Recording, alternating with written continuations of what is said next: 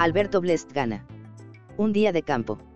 En el interior de una casa de la calle Ahumada, un joven se hallaba en una pieza pequeña, sentado delante de un escritorio. Después de arrojar el resto de un cigarro que humeaba entre sus dedos, tomó la pluma y se puso a escribir lo siguiente. Querido Pablo. Al fin vamos a vernos, después de tan larga separación.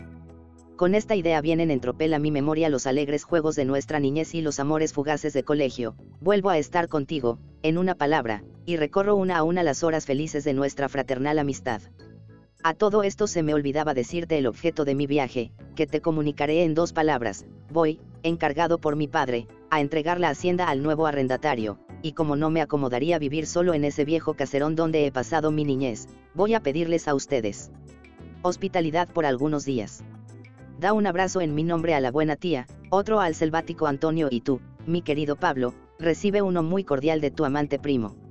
Emilio. Esta carta llevaba la fecha del 23 de octubre de 1834. El joven que acababa de escribirla salió al patio después de cerrarla y la entregó a un hombre que esperaba al lado de un caballo ensillado con el avío clásico de los campos. Tres días después, el hombre que había recibido la carta se bajaba delante de una casa de campo de pobre apariencia, situada en la provincia de Colchagua después de acomodar las riendas de su cabalgadura con ese cuidado por sus arreos de viaje que distingue a nuestros guasos, el viajero penetró en una pieza en la que se veían tres personas, una mujer que parecía rayar en los 50 años, y dos jóvenes, entre los cuales habría sido muy difícil conocer una diferencia en la edad, pues ambos aparentaban tener de 25 a 26 años cuando más. En la figura de la mujer no resaltaba nada de notable. Cierta melancolía de la mirada, cierto tinte de tristeza que reinaba en su persona, eran indicios que solo a un observador muy avisado y perspicaz habrían servido para adivinar los pesares que amargaban aquella vida oscura, dejando apenas un rastro en el semblante como tan a menudo acontece. El dolor es un huésped sombrío que las más veces gusta de aposentarse en el alma, sin revelar al exterior su devastadora existencia. Entre los dos jóvenes sentados junto a la señora se veían notables y muy marcadas diferencias. El uno, bien que vestido con el desaliño natural a la vida del campo, revelaba en su porte, en la elegancia y finura de sus movimientos, al hombre que en medio de las sociedades y por una educación esmerada, ha recibido la gracia que sabe conquistarse irresistiblemente las simpatías de todos. Veíase además en sus cabellos negros desarreglados con arte, en sus ojos embellecidos por una expresión indefinible de dulzura, en las formas de su cuerpo delgado y vigoroso, cierta elegancia natural, que decía bien claro que aquel joven no había vivido siempre entregado a las duras fatigas de las tareas campestres. El otro formaba en toda su persona un singular contraste con aquel. Sus miradas revelaban la indomable fuerza de voluntad que jamás retrocede, los labios abultados, la espesa barba desgreñada y áspera, las pobladas cejas, habitualmente contraídas, quitabanle la gracia, natural de la juventud, imprimiéndole el sello que las pasiones fuertes hacen, casi siempre, contraer a los músculos del rostro. Cualquiera que hubiese tenido que dirigirse por casualidad a uno de estos dos jóvenes, habría elegido maquinalmente al primero. A la entrada del viajero, las tres personas volvieron la vista hacia la puerta. El guaso avanzó en las puntas de los pies, haciendo que el ruido de sus espuelas se apagara por medio de esa precaución, y tomando su sombrero con una mano, pasó con la otra la carta a la señora, mientras que con la que sostenía el sombrero llevaba hacia atrás un indómito cadejo de pelo, que cayó sobre su frente apenas le faltó el apoyo que lo sostenía. Señor don Pablo Reina, leyó la señora en el sobre, pasando la carta al primero de los jóvenes que describimos. Este tomó la carta y, abriéndola, echó la vista sobre la firma.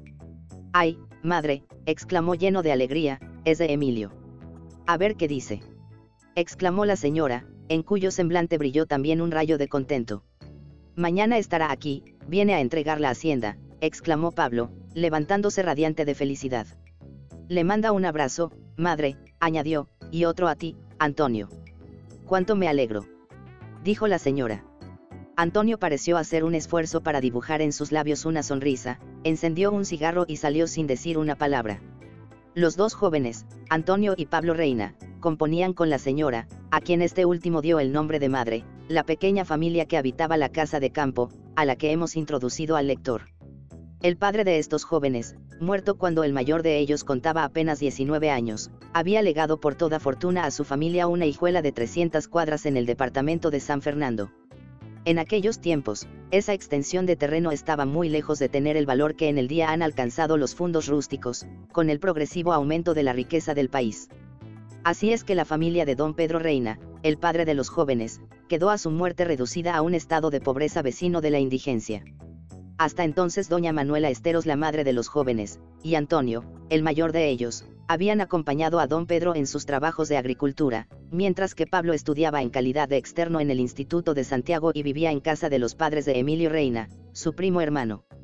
De manera que Pablo, el hijo mimado, participaba de la ventajosa posición de su tío, mientras que Antonio se vio desde la niñez reducido a los duros trabajos de una vida expuesta a las inclemencias del tiempo.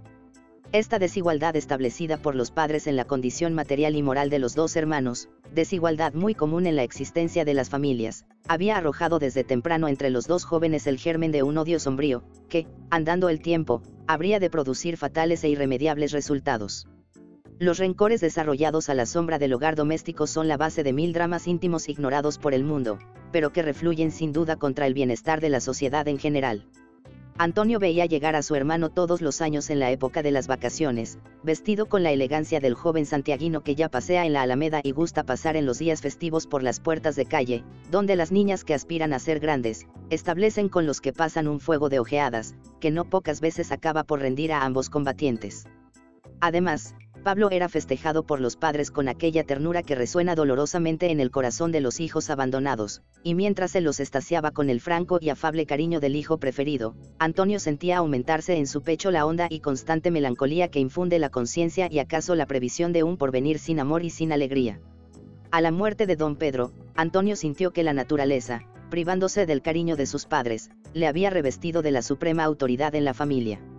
Su voluntad, hasta entonces reprimida por el respeto a su padre, se armó de la dureza que le era propia y resolvió hacer triunfar sus deseos, ya que su cariño había sido injustamente desdeñado. Un día, cuando el dolor había calmado en su madre la fuerza de sus primeros ataques, Antonio entró en su cuarto y comenzó a pasearse con el aire concentrado de un hombre a quien preocupa una idea única, haciéndole indiferente a todo lo que pasa en derredor suyo. Doña Manuela notó al instante la preocupación de su hijo y pareció adivinar la idea que se agitaba en su mente. Me he ocupado ayer todo el día, dijo el joven continuando sus paseos, de arreglar las cuentas de mi padre, y vengo a decirle que, lejos de poseer algo, nos hallamos debiendo seis mil pesos. Doña Manuela bajó la vista sin contestar una palabra, y Antonio, después de esperar una respuesta, continuó. Creo que ha llegado ya el momento de reducir nuestros gastos en cuanto sea posible, para cubrir esa deuda. Me parece, se aventuró a decir la señora, que no se puede vivir más económicamente que lo que hasta ahora lo hemos hecho. Bien lo sé, replicó Antonio, pero no basta la economía de la casa, es preciso suprimir todos los gastos superfluos y que mi padre, contando con más larga vida, creía hallarse en posición de hacer. ¿Qué gastos? preguntó doña Manuela. Los que origina la educación de Pablo, dijo resueltamente el joven, atacando de lleno la cuestión me parece que usted encontrará muy justo que él venga también a contribuir con su trabajo, en vez de estar gastando lo que no tenemos. Piénselo usted bien, añadió sin esperar una respuesta, mañana voy a enviar un mozo con caballos a Santiago para que pueda venirse y creo que usted debe escribirle también como yo lo hago, manifestándole la necesidad de esta medida. Tras estas palabras, Antonio salió del cuarto de su madre, dejándola entregada a su dolor y a sus lágrimas doña Manuela pasó toda la noche de aquel día entregada al más intenso sentimiento. Cortar la educación de Pablo, sobre quien se hallaban cifradas sus únicas esperanzas, era para ella una resolución casi superior a sus fuerzas, pero al propio tiempo conocía la indomable voluntad de su hijo mayor y, bien que un tanto cegada con su preferencia por el otro, sentía en el fondo de su conciencia la amarga justicia de las pocas observaciones que acababa de hacerle. Al día siguiente, como Antonio lo había anunciado, un inquilino de la hacienda salió para Santiago llevando cartas para Pablo y caballos para hacer el viaje. Ocho días después, la madre se encontraba con sus dos hijos en su pequeña hijuela y Pablo, abandonando los hábitos de la vida estudiosa y sedentaria que hasta entonces había llevado, se entregaba, con el ardor de la juventud, a los trabajos que representaban su único porvenir. Desde entonces se estableció entre los dos hermanos una serie continua de parciales desavenencias, que debía convertir en abismos profundo la distancia que desde la niñez los separaba. Esas dos opuestas naturalezas, entregadas al choque incesante de la vida de familia, fueron encontrándose poco a poco por todos los puntos salientes de su carácter, haciendo estallar el rencor por una parte y la impaciencia por otra, por los gustos y por las antipatías y depositando en el alma de cada uno cierta hiel, que, desarrollada en la estrecha esfera de una vida monótona, cobraría al fin proporciones increíbles. Doña Manuela siguió la marcha del odio que animaba a los dos hermanos, con el sentimientos y previsión profundo de la madre, sin poder jamás desprenderse de su preferencia por el menor, de aquí la imperceptible melancolía de su rostro, en el que los tintes sombríos de su intenso pesar se hallaban templados por la tranquilidad de una existencia oscura y entregada a la práctica constante de virtud. Esta vida, con sus rencores y su melancolía continuos, duraba ya cerca de ocho años. Los cabellos de la madre habían encanecidos en ese tiempo y los dos niños se hallaban transformados en los hombres cuya descripción ligera dejamos hecha. Tal era el estado de la pequeña familia olvidada en un rincón de una lejana hacienda, cuando llegó a la casa Emilio Reina, el joven que dirigió a Pablo la carta con que dimos principio a nuestra narración.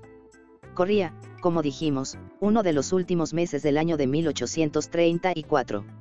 Emilio fue recibido con la cordialidad digna de aquellos tiempos de hospitalaria memoria, tiempos en que la civilización no había establecido aún esa política reserva que, aún entre miembros de la misma familia, se va haciendo común en nuestros días de progreso.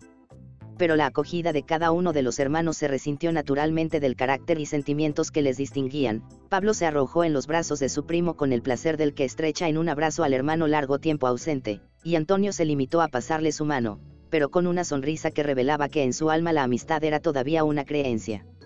Tras esto siguiéronse las sabrosas conversaciones de los recuerdos, campo en que el alma del hombre se explaya siempre con placer, como si conociendo la avaricia de la suerte, quisiese contar siempre los goces pasados, para ponerlos en lugar de los que pudiera desvanecer el porvenir. Dadas las once de la noche, hora avanzadísima en los campos y en aquellos tiempos sobre todo, Pablo condujo a Emilio a su propio cuarto, en donde le había hecho preparar una cama. Sabes, dijo Emilio, que me da pena verte así en el campo, abandonando tus antiguas esperanzas.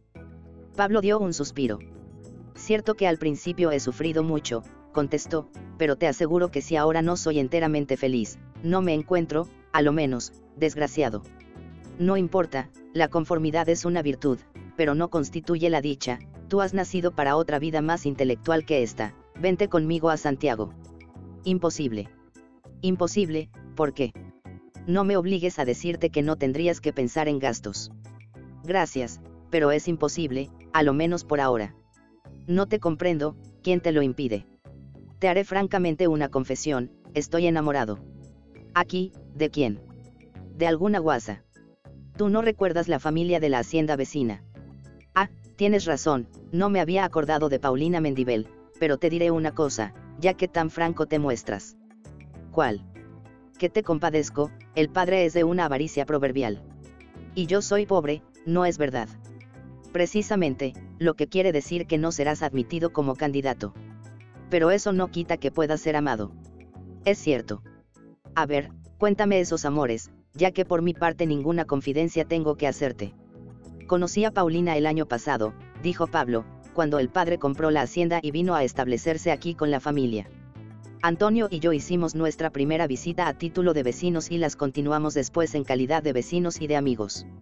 Tú conoces el carácter de Antonio. En esas visitas poco hablaba, de manera que yo tenía que hacer todo el gasto de la conversación, más poco a poco la intimidad fue estableciéndose a tal punto que la noche que no íbamos, yo me sentía triste y aún inquieto.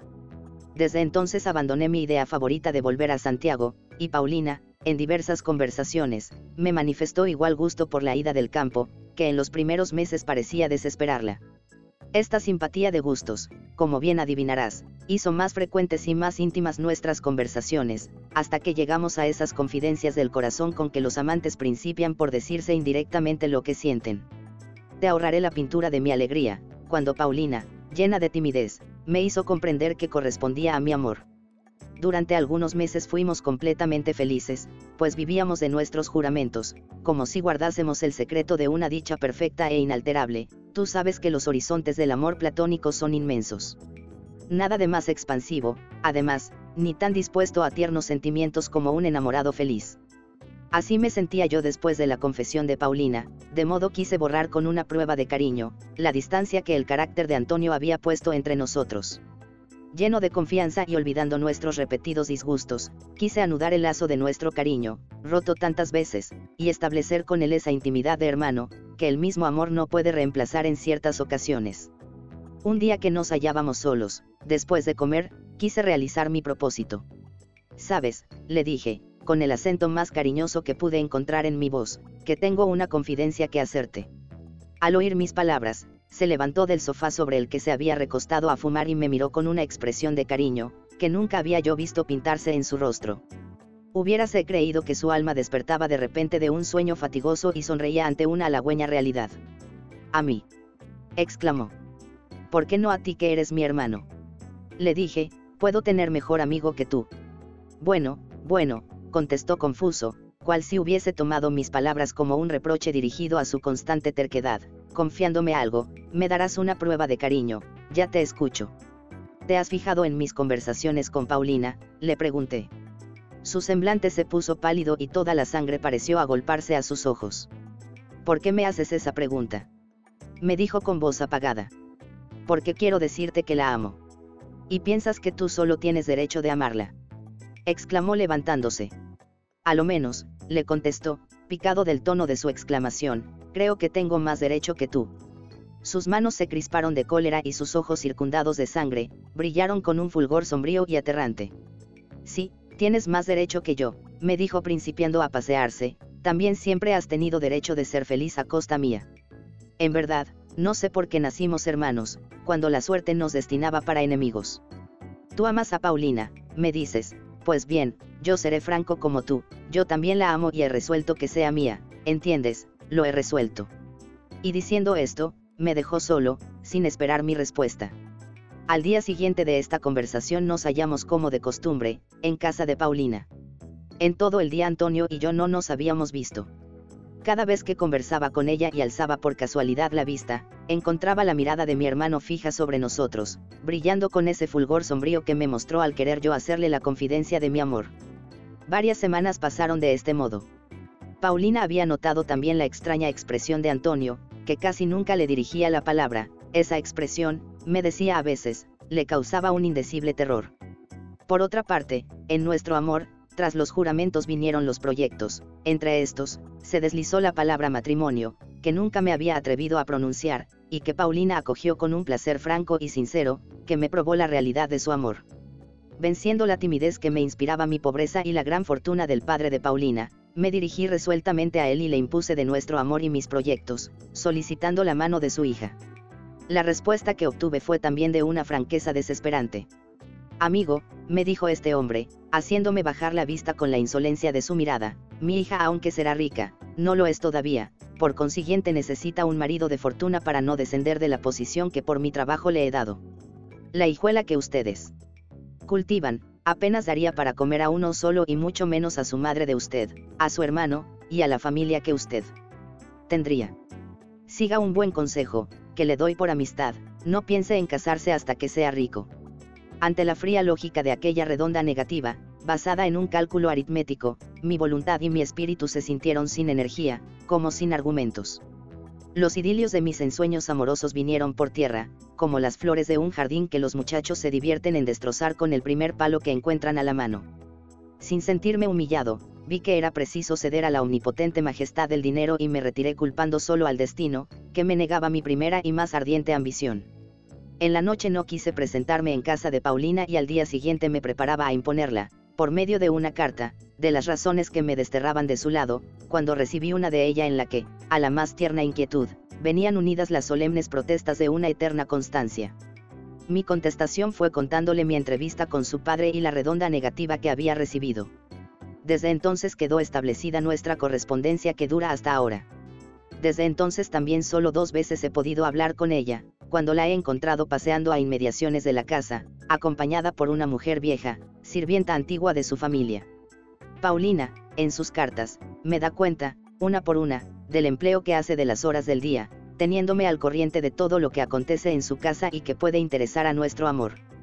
Hace pocos días noté en su correspondencia una tristeza que rayaba en reserva, y conjurándola, en nombre de sus juramentos, a que me hiciese saber la causa de aquel cambio, me confesó que Antonio le había declarado su amor y habladola de mí con menosprecio y desdén.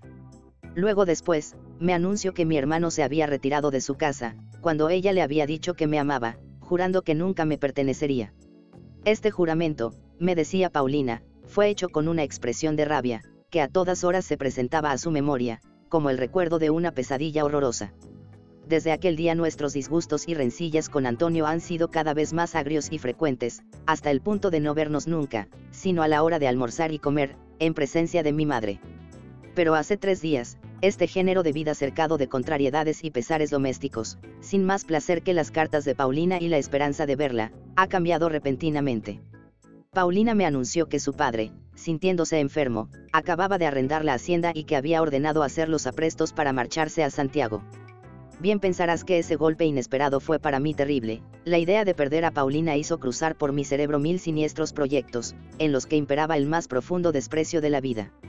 Parecíame que en Paulina todos mis afectos se habían concentrado, y sentía que perderla era el principio de una agonía atroz, que en breve cortaría mi vida.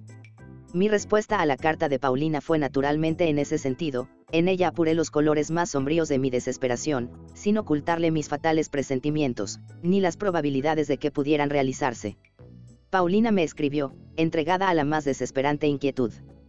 Cada frase de su carta respiraba la abnegación del amor verdadero, encendido y aumentado por los obstáculos, amor que desconoce los sacrificios para arrostrarlos con la sonrisa en los labios, como la fe religiosa daba fuerza a los mártires para sufrir los tormentos y la muerte. Para ella, como para mí, nuestro amor era la vida, sin él preferíamos morir. A la lectura de esta carta me resolví a emplear el único expediente que nuestra angustiada situación me sugería, y le propuse la fuga, diciéndole que iríamos a casarnos a San Fernando a casa de un amigo, de cuya fidelidad no puedo dudar. Mi propuesta ha sido aceptada, no solo con resignación, sino con placer, y como pasado mañana es el día fijado por su padre para emprender el viaje a Santiago, nuestra fuga está convenida para mañana en la noche. Y has pensado bien, dijo Emilio, en el paso que vas a dar. ¿Y qué hacer? Replicó Pablo, yo puedo resolverme a todo, menos a dejarla partir. Pero tienes que abandonar a tu madre. Será por poco tiempo, cuando me haya casado, volveré con Paulina. ¿Y su padre? ¿Qué me importa? Él arreglará sus cálculos como pueda y sufrirá las consecuencias de su ambición. A la noche siguiente de esta conversación, los dos hermanos, la madre y Emilio se hallaban en la pieza que servía de comedor. Doña Manuela tomaba mate sentada en un rincón del cuarto, mientras que Pablo y Emilio conversaban a su lado. Antonio se paseaba fumando, sin tomar parte en la conversación. En aquellos momentos había algo de solemne y sombrío en el cuadro que formaban estas cuatro personas. La escasa luz que alumbraba la estancia dejaba caer sus pálidos rayos sobre el rostro melancólico de la señora y parecía eclipsarse ante el fuego de las miradas que, al dar vuelta en sus paseos, lanzaba Antonio sobre su hermano y su primo. La conversación, además, era fría y trabajosa, como la de personas que hablan preocupadas de ideas distintas a las que van emitiendo con distracción. Así llegaron hasta las 10 de la noche, hora en que doña Manuela se retiró a su cuarto, y Emilio hizo serías a Pablo de retirarse también. Este salió dejando a su primo solo con Antonio, que había tomado un asiento a distancia. Primo, dijo Emilio, rompiendo el silencio, desde ayer tengo deseos de hablar a solas con usted. Sí. ¿Y sobre qué? Contestó Antonio, como sacudiendo alguna idea que parecía dominarle. Sobre varias cosas, replicó Emilio, que pueden resumirse en una sola, desearía ver en sus relaciones con Pablo ese amor de hermano que echo de menos. Ese amor de hermano, exclamó Antonio, ha muerto en mí cada vez que ha querido renacer. ¿Quién tiene la culpa?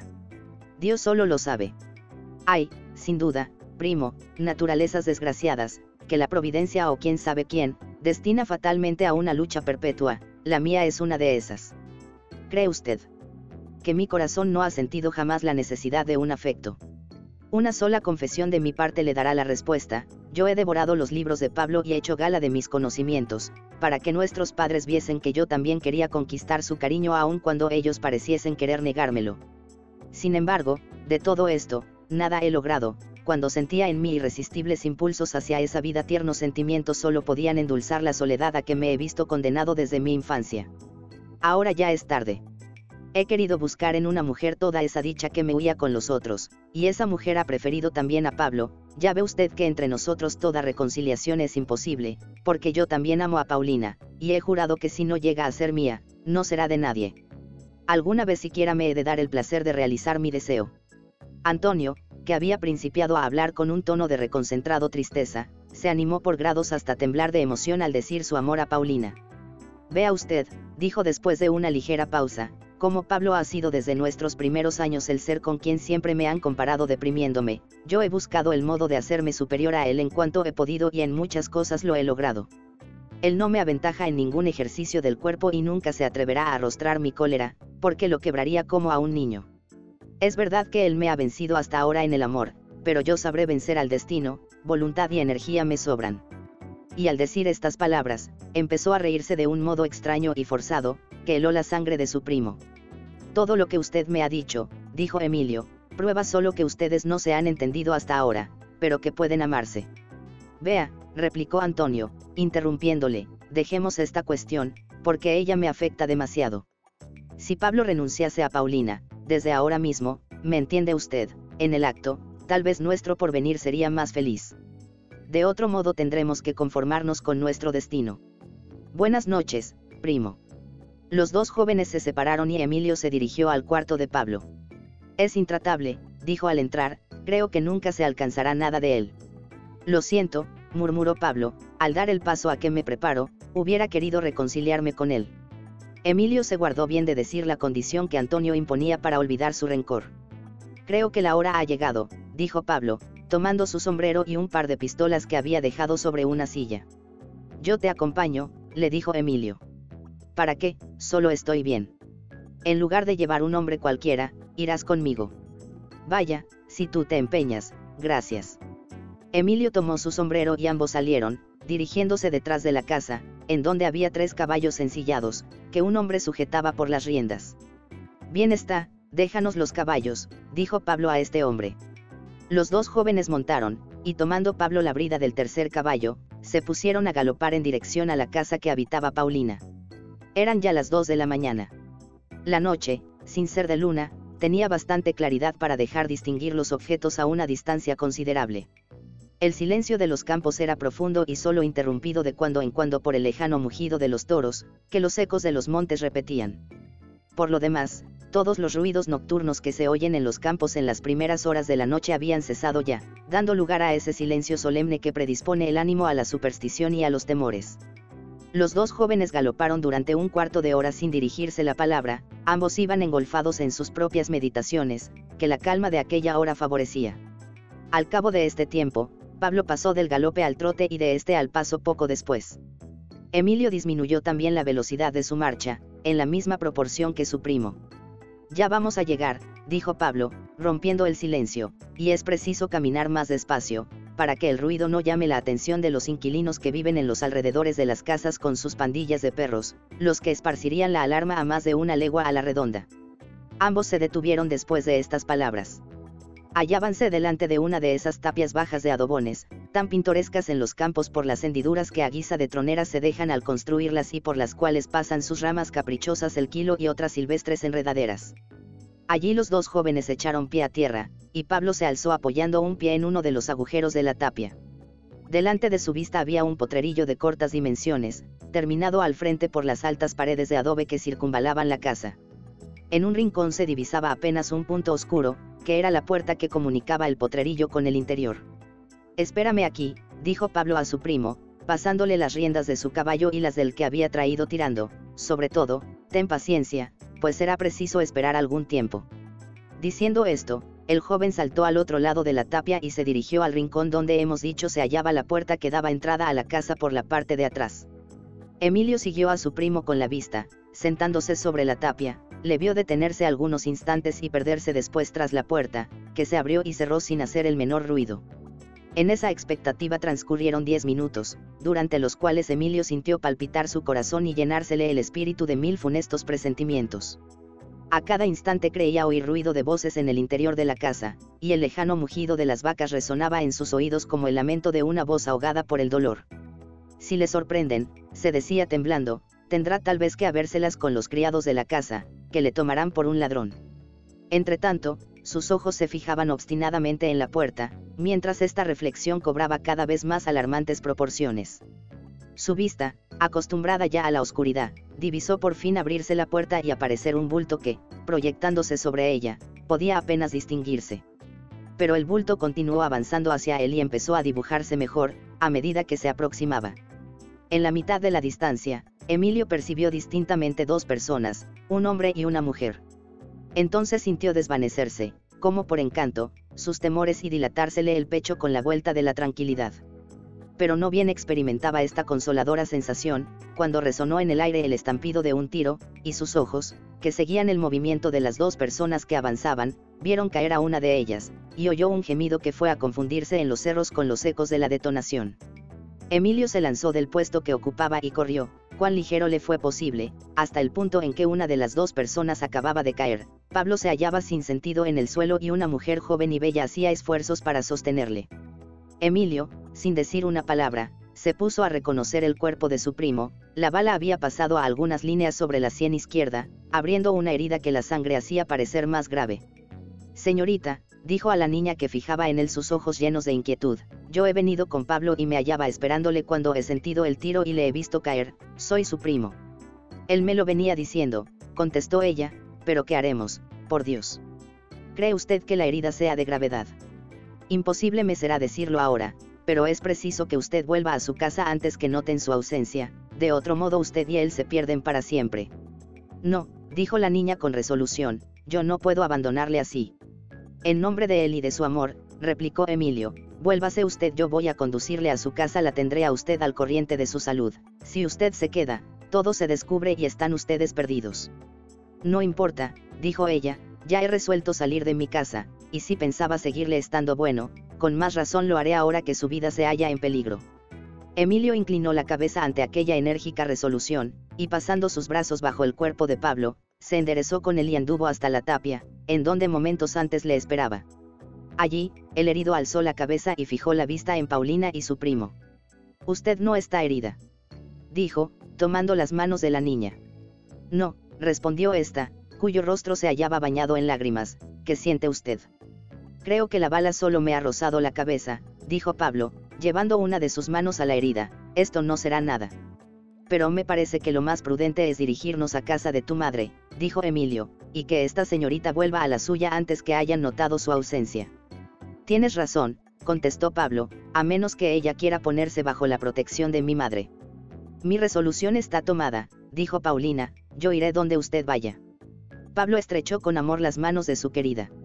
Entonces, dijo Emilio, vamos pasando la tapia y a caballo el tiempo urge, pues ese maldito tiro ha despertado a todos los perros de esta hacienda, y creo notar en la casa un movimiento de luces, que manifiesta que se han puesto en movimiento los que la habitan.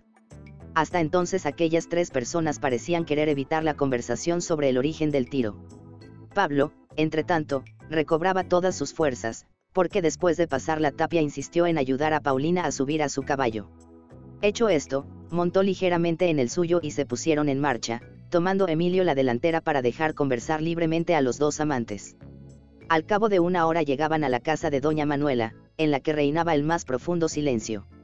Al bajar del caballo, Pablo sintió que las fuerzas le faltaban, una violenta fiebre, que el frío de la noche y el movimiento del caballo habían aumentado, le privaba casi de todo movimiento. Emilio y Paulina ayudaron al joven y le condujeron a su cuarto. Luego Emilio se dirigió a la habitación de Antonio, después de despertar a Dolía Manuela y de ponerla al corriente de lo que sucedía. La madre de los jóvenes llegó al cuarto de Pablo un instante después y encontró a Paulina que sostenía entre sus brazos la cabeza de su hijo. Después de darle las gracias con lágrimas en los ojos, se pusieron ambas a lavar y vendar cuidadosamente la herida. Hecho esto se arrojaron en brazos la una de la otra y confundieron sus lágrimas y sus ahogados suspiros, como si se hubiesen amado desde largo tiempo. Doña Manuela, viendo que Pablo parecía haberse dormido, se puso a contemplar con curiosidad y cariño a aquella niña por la que su hijo se hallaba al borde de la tumba. Paulina era una hermosa joven de 18 años, de regular estatura y facciones de una irreprochable delicadeza. En toda su persona brillaba ese aire de perfecta salud que añade brillo y frescura a los ojos y al semblante de la mujer, y su cuerpo, sin perder nada de su aristocrática elegancia con una moderada gordura, hacía resaltar la gracia y perfección de sus artísticas ondulaciones. Su rostro tenía la dulce palidez del sentimiento y sus ojos pardos, animados por los resplandes de un amor vivamente sentido, le prestaban un encanto indecible. Por un gracioso movimiento, maquinal en ella, alzaba sus sedosos cabellos cuando cubrían la parte superior de su frente, dejándola así despejada y majestuosa con su franca pureza. Doña Manuela hizo todas estas observaciones de un solo golpe de vista y sintió una especie de maternal orgullo al contemplar la belleza de la niña, que arrostraba por su hijo querido los fallos severos de la sociedad y acaso la cólera y maldición de sus padres. ¿Y a qué han atribuido ustedes esta desgracia? Dijo, dirigiéndose a Paulina, que seguía con inquieta solicitud la febril respiración del herido. Pablo ha dicho que deben ser algunos ladrones de los que no faltan en estos campos y que tiraron creyendo sin duda que estábamos solos, y han huido cuando han visto a su primo. Pero la herida no es grave, añadió con los ojos llenos de lágrimas. ¿Y usted no teme que su padre pueda venir? Preguntó doña Manuela. Al contrario, pienso escribirle diciéndole lo que he hecho. Doña Manuela la abrazó cariñosamente y ambas se sentaron a la cabecera de Pablo. Como dijimos, Emilio se dirigió a la habitación de Antonio, después de despertar a doña Manuela. Al entrar vio a su primo en su cama y, al parecer, profundamente dormido. Antonio, le dijo después de despertarle, Pablo acaba de ser herido y es preciso ir a buscar un médico a San Fernando. Herido. exclamó Antonio, levantándose, ¿quién lo ha herido? No sabemos, contestó Emilio, sintiendo casi desvanecerse la idea con que había entrado al cuarto. En un instante Antonio se halló vestido. Vamos a verle, dijo. Mejor será ir a buscar inmediatamente al médico, le replicó su primo, Pablo está durmiendo y conviene aprovechar el tiempo, si yo supiese el camino, me habría puesto en marcha ya. Como quieras, dijo Antonio. Y saliendo del cuarto, montó en uno de los caballos que había ensillados en el patio, y partió a galope, camino de San Fernando. Tres horas después, Antonio volvió a la casa acompañado por un facultativo de aquel pueblo. Ambos entraron en el cuarto del enfermo, después que doña Manuela y Paulina salieron, dejando a Emilio en la habitación. Antonio se acercó con el médico, y este, después de reconocer la herida, escribió una receta y pidió un cuarto para retirarse. ¿Qué piensa usted del enfermo? Le preguntó Emilio. La herida no es de mucha gravedad, pero la fiebre puede hacerla muy seria, contestó el médico. Cuando Emilio y Antonio quedaron solos, este se arrojó a los pies del lecho de Pablo y prorrumpió en sollozos desesperados. Mi hermano, mi pobre hermano, exclamó, retorciéndose dolorosamente. Cálmate, le dijo Emilio, arrepintiéndose, ante aquel violento dolor, de haber juzgado temerariamente de Antonio, cálmate, esto no será nada. El joven no respondió porque el llanto ahogaba su voz. Parecía que aquella naturaleza de fierro experimentaba por primera vez el alivio de las lágrimas, pues rendido a su imperiosa fuerza, Antonio ocultaba su rostro entre las manos y lloraba como lloran los niños. Transcurrida una hora de este modo, alzó su rostro y púsose de pie, fijando sus ojos escaldados sobre su primo, que permanecía silencioso en un rincón de la estancia. Nunca más intenso dolor se había manifestado tan visible y dejando tan profundas trazas en unas cuantas horas. Los ojos encendidos, cóncavas las mejillas por una mortal palidez, abatida la frente y los labios sin color, se habría creído que tan extraña transformación no podía ser la obra de un instante. Antonio dio dos pasos por la pieza, y al querer de nuevo dirigir a Emilio la palabra, sus labios balbucearon inarticulados sonidos, como las voces que un mudo se esfuerza por hacer salir de su garganta y, dando algunos pasos hacia la puerta, cayó de rodillas al lado de su hermano, dejando correr de sus ojos el llanto que había querido en vano reprimir. Emilio se acercó a él y trató de mitigar su desesperación, haciendo favorables pronósticos sobre la salud de Pablo. A la mañana siguiente, Paulina, como lo había dicho, escribió a su padre imponiéndole de su conducta y anunciándole su firme resolución de no abandonar a Pablo. Después de escribir esta carta, dirigióse con doña Manuela al cuarto del enfermo, en donde se hallaba ya el médico con Emilio. Antonio se había retirado al amanecer, encargando que le anunciasen cualquiera ocurrencia nueva en la salud de su hermano. Señora, dijo el médico, dirigiéndose a doña Manuela, el joven parece enteramente fuera de peligro, la fiebre ha pasado casi del todo y creo que muy luego podrá levantarse. Antonio entró en el cuarto cuando el médico hablaba aún, y después de oírle, se acercó a la cama de su hermano y volvió a salir al cabo de algunos instantes de muda contemplación, después de echar sobre Paulina y su madre una mirada de indefinible tristeza. Media hora, después, el encargado de llevar la carta al padre de Paulina volvió trayéndole la siguiente lacónica contestación. El paso que has dado te perjudica a ti únicamente, pues desde ahora quedas privada de toda herencia. Paulina pasó la carta sonriéndose a doña Manuela y estrechó con amor las manos de Pablo, que principiaba a despertar. En estos mismos momentos, Emilio, llamado fuera de aquella pieza por un sirviente de la casa, recibía una carta. El señor don Antonio, dijo el criado, me ha mandado traerle esta carta. Emilio la abrió y leyó lo que siguiente. Primo, anoche, si hubiera creído en peligro la vida de Pablo, me habría muerto a sus pies, ahora veo que sanará y he resuelto ausentarme para siempre. En usted he reconocido un corazón generoso, y por esto le ruego que trabaje para que mi madre y mi hermano no maldigan mi memoria y compadezcan algún día mi desgracia. Adiós. Su primo, Antonio. Emilio sintió en su pecho una profunda compasión hacia aquel ser al que la naturaleza y las debilidades humanas habían condenado a perpetuo sufrimiento, ahogándole los instintos generosos que germinaban en su corazón, para desarrollar únicamente las funestas pasiones con que se hallaban confundido. Después de esto, puso la carta en su bolsillo al entrar de nuevo en el cuarto del que acababa de salir y encontró al instante la mirada de su primo y de Paulina que parecían decirle, en ese mudo lenguaje, su felicidad y su alegría. La venganza. Al señor don Federico Torrico. Muy estimado amigo. Aun cuando la amistad sincera que le profeso no me sirviese de suficiente título para dedicarle este corto trabajo, la circunstancia de haberlo escrito sobre un argumento que usted me comunicó, me obligaría a poner el nombre de usted en su primera página. Acepte, pues, esta, que con más propiedad debe llamarse restitución que dedicatoria, como una muestra pequeña de mi afecto y como un recuerdo de las agradables conversaciones que nunca olvidará haber tenido con usted si amigo afectísimo. Alberto Blest Gana. Noviembre de 1861. Celebrábase en Lima la procesión de Corpus en el año de 1763. La plaza mayor de la ciudad de los Reyes presentaba el aspecto grave y risueño a un tiempo que da a esta parte de la ciudad, principalmente, el colorido peculiar de las poblaciones españolas de la Edad Media. Los balcones tapizados con ricas y vistosas colgaduras, las damas que desde esos balcones ostentaban la gracia de sus atavíos, la solemne marcha de las comunidades religiosas en pos de las andas de cada santo, la apiñada muchedumbre de tapadas y caballeros, de cholos y de mulatas que cubría el recinto de la plaza, y el bullicioso tocar de las campanas de los templos, daban gran animación al conjunto de aquel cuadro, que, por otra parte, los detalles, llenos de movimiento y de vida, engalanaban con tintes característicos, hijos del único pueblo de la América española que ha conservado hasta el día costumbres originales.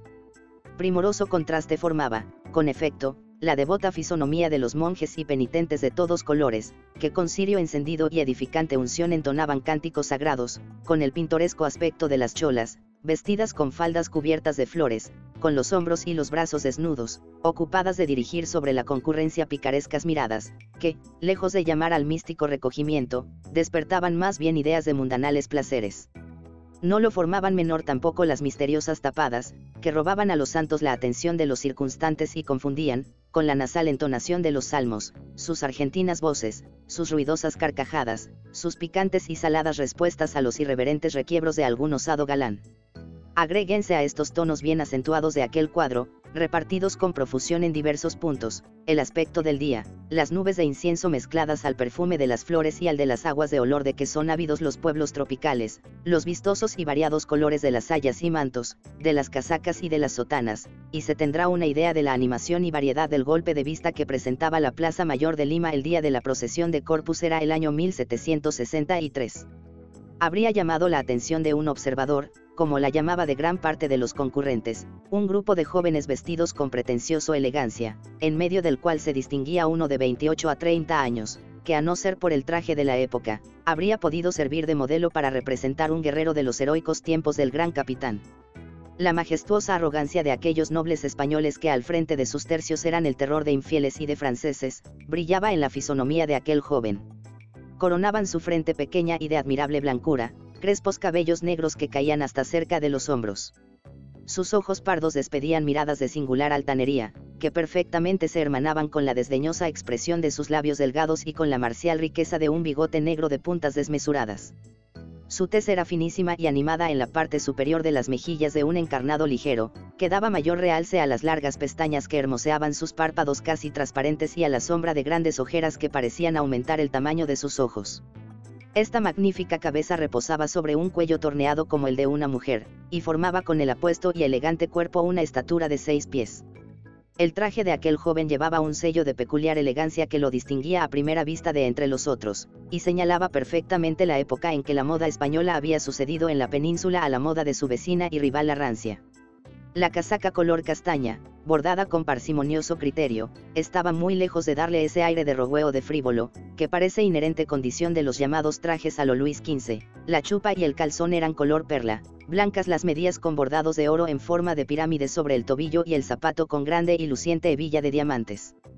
Por orgullo y acaso por comodidad, aquel joven ostentaba, como dijimos, su propia cabellera, en lugar de la peluca o polvos de usanza, y ponía el sombrero bajo el brazo izquierdo con una majestad que acusaba al gran señor de una corte más elegante que la de Lima.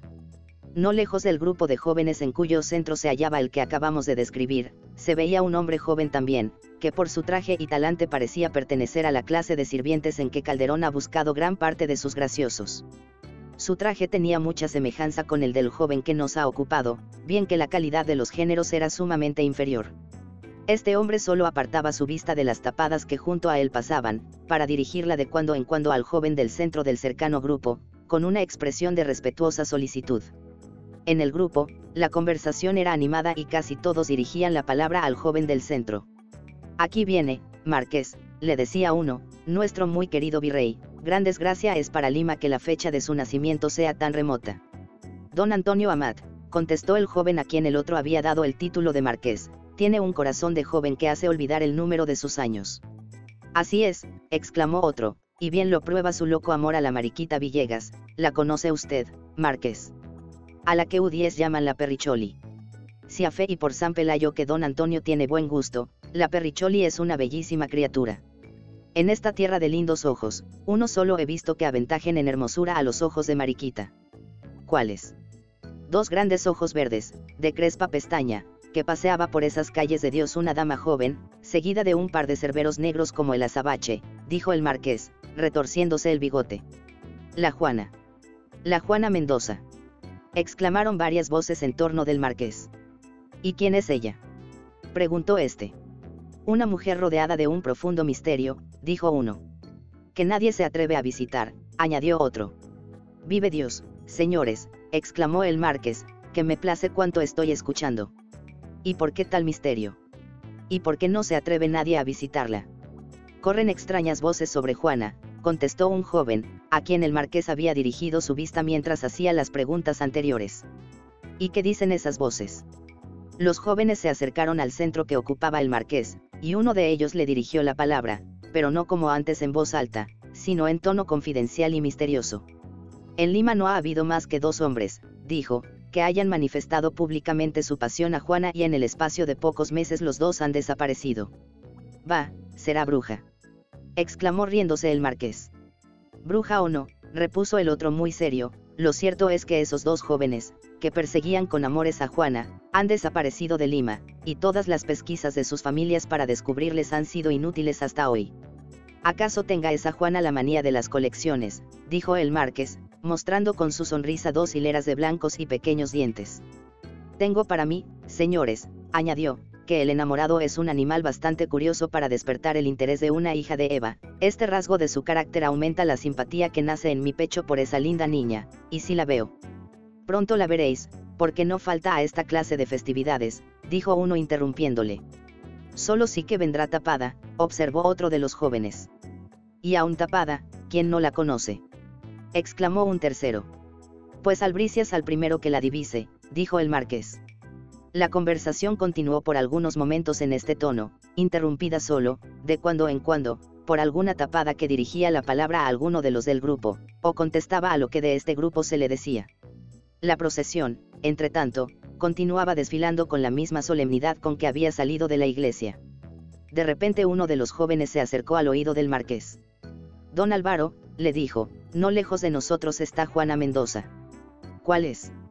Preguntó Álvaro, tendiendo en derredor la mirada. Aquella de saya azul y manto del mismo color, díjole el que le acababa de hablar. Se me figura, repuso el marqués, que tengo la dicha de ocupar su atención, voy a hablarla. Guardaos de hacerlo, marqués, le dijo el que había referido poco antes lo de los desaparecidos, esa mujer está destinada al fuego del santo oficio. Veré, entre tanto, si puedo quemarla con el de mis ojos, repuso don Álvaro, dejando a sus compañeros y adelantándose hacia la tapada. El hombre que dijimos observaba no lejos del grupo al marqués, se puso a seguir sus pasos, pues la tapada, al ver la dirección que Álvaro tomaba, habíale vuelto la espalda y puéstose a caminar con paso precipitado en opuesta dirección. El hombre que casi seguía al marqués se halló pronto casi a su lado. Sabe, V, lo que uno de esos señoritos me dijo al pasar. Preguntó. ¿Cómo puedo saberlo, Juan, cuando allí no estaba para oírlo? Contestó Álvaro. Sigue a tu amo, me dijo, y no le pierdas de vista. Cumple el encargo, pero que sea de lejos. Tierra de promisión es esta, señor marqués, repuso Juan, y vaya que ojos produce. Cada mujer lleva en lugar de ellos dos carbúnculos que derriten el corazón aunque sea como una peña. Guarda para después tus observaciones de viajero y déjame en paz hacer las mías, díjole el marqués, apretando el paso para seguir más de cerca a la tapada. El marqués, al responder de ese modo, experimentaba el deseo de entregarse completamente a la extraña emoción que en ese instante le dominaba. Sus grandes ojos, clavados con avidez en la mujer que huía delante de él, parecían recibir la eléctrica fascinación de los graciosos movimientos de aquella mujer y comunicarla a su corazón, que latía con el anhelo de los espíritus aventureros por todo lo que sale de la trivial y enfadosa esfera de la vida ordinaria. La voluptuosa ondulación de los pliegues de la saya comunicada por una cintura flexible, delgada y redonda, la pequeñez de los pies calzados con zapatos de raso blanco, el elegante contorno de la parte de la pierna que la saya dejaba ver, realzado por una media encarnada de lustrosa seda, la majestuosa oscilación de la pequeña cabeza a la que la imaginación, gracias al manto que la cubría, prestaba mil encantos, y la gracia inimitable, en fin de aquella tapada, que parecía ostentar una belleza. Radiante a pesar del embozo que con cuidado sostenía, comunicaron tal entusiasmo al alma del marqués, que juraba seguirla, a medida que andaba, y ver su rostro aun cuando a ellos se opusiesen todos los obstáculos imaginables, bajo la forma de padres airados o de maridos celosos. Entretanto, la desconocida con su aéreo paso, Álvaro en pos de ella con su andar arrogante que cautivaba las miradas de las mujeres que le veían, y lejos de ellos Juan, enviando a cada tapada algún ardiente requiebro, habían ya abandonado la plaza mayor, atravesado muchas de las calles principales y llegado a una algo excusada y distante del movimiento. Ahí, la tapada se detuvo y pareció esperar resueltamente al marqués. Parece, caballero, le dijo, que si sois tan galán como porfiado, las damas se disputarán vuestra compañía. Culpad a vuestros ojos que así me arrastran, contestó Álvaro sonriéndose. Mis ojos. Pero si no los habéis visto, ¿cómo podéis juzgar de ellos? Porque he sentido su luz y con su luz me he quemado. Huid entonces de este fuego, caballero. Huir. ¿Y a dónde, señora, si vos no vais. ¿Dónde estéis libre de quemaros, pues que sois tan inflamable? Los lugares que no calme vuestra mirada me parecerán de nieve, dejadme acompañamos, dijo el marqués, acercándose para ofrecer el brazo a la tapada. Poco a poco, no vamos tan deprisa que nadie nos persigue, replicó ella, mal puedo, aceptar vuestra compañía cuando no os conozco. Señora, soy español, dijo el marqués, con más y el rey de España e orgullo que si hubiese dicho soy el rey de España e Indias. Bien se deja ver por vuestro acento, repuso la tapada. Mi acento, hermosa mía, es el de la pasión vehemente que me estáis inspirado. Y el apasionado se llama Álvaro Fernández, Marqués de Araya. Ah. Sois Marqués. Dejadme agregar a este título el de esclavo vuestro. Sois demasiado blanco para esclavo, señor Marqués. Así tendré más inteligencia para admiramos. Cuidado. Soy caprichosa. Yo lea la fuerza de español y acataré vuestros mandatos. ¿Y si soy fea? Imposible. Ved que podéis engañaros, Marqués. Me contentaré con oír vuestra voz que ya me tiene sin ceso. ¿Qué os han dicho de mí los jóvenes con quienes estabais en la plaza? Que erais muy bella. Nada más. Y que nadie se atrevía a visitaros. Ya lo veis, dijo tras breve pausa la tapada, desistid de vuestro intento. Estas palabras fueron pronunciadas con muy diverso tono del festivo que había reinado hasta allí en la conversación. Álvaro sintió por esto más picada su curiosidad y dijo, Para obedecemos no debí haber oído vuestra voz, dejadme acompañaros. Mal probáis, Marqués, la sumisión de que acabáis de blasonar. Por el contrario, señora, puesto que me someto al poderoso interés que me estáis inspirando. Y aquel hombre que os ha seguido, ¿Quién es? Preguntó la tapada. Es mi criado. Si queréis acompañarme, despedidle. El marqués hizo una sería a Juan, avanzó con ligero paso hasta el punto en que su amo y la tapada conversaban. ¿Qué hacéis, Marqués? Preguntó esta, al ver acercarse a Juan. Le llamo para cumplir un compromiso que contraje esta mañana. Buena memoria tenéis, fue con alguna mujer el compromiso. Con un amigo. Juan se hallaba ya esperando las órdenes de su amo. Toma esta llave, le dijo el marqués, ve a casa y abre la maleta, allí hallarás dos botellas que llevarás a mi nombre al señor don Martín Osorio. Juan cogió la llave, inclinándose delante de Álvaro, y se retiró. Ni Juan ni el marqués pudieron ver que la tapada agitaba con disimulo un pañuelo blanco, poniéndose a la espalda la mano en que lo tenía, ni vieron tampoco que dos negros, ocultos tras una esquina, echaban a correr a esta señal, que uno de ellos parecía aguardar, observando con cautela tras su escondite. Marqués, dijo la tapada, aún es tiempo, figuraos que nunca me habéis hablado. Sería menester para ello que olvidase haber pisado el suelo de Lima. ¿Os parece posible? Persistís entonces más que nunca. Seguidme, pues. Echó a andar la tapada y a su lado el marqués de Araya con la cabeza erguida y el mirar orgulloso del que cree haber obtenido un triunfo. Y así como ni él ni su criado habían visto la misteriosa señal hecha por la tapada a los negros, ni estos ni aquella pudieron ver a Juan que desde lejos le seguía los pasos y se ocultaba tras una puerta de calle, cuando la tapada abría otra no lejana y entraba en una casa seguida del marqués que hacía en Lima el marqués don Álvaro Fernández y qué circunstancias le habían hecho abandonar la casa solariega de los marqueses de Araya. He aquí lo que nos cumple referir para bosquejar el carácter del que tan temerariamente se aventuraba en una empresa peligrosa, al decir de los naturales del país. En tal relación seremos breves, para no defraudar el interés de esta verídica historia. Ardiente constelación sin duda fue la que presidió al nacimiento de don Álvaro, pues que desde niño su fogoso carácter le granjeó el respeto entre los que le rodeaban y sus temerarias travesuras ponían de continuo en grave alarma el corazón de su padre.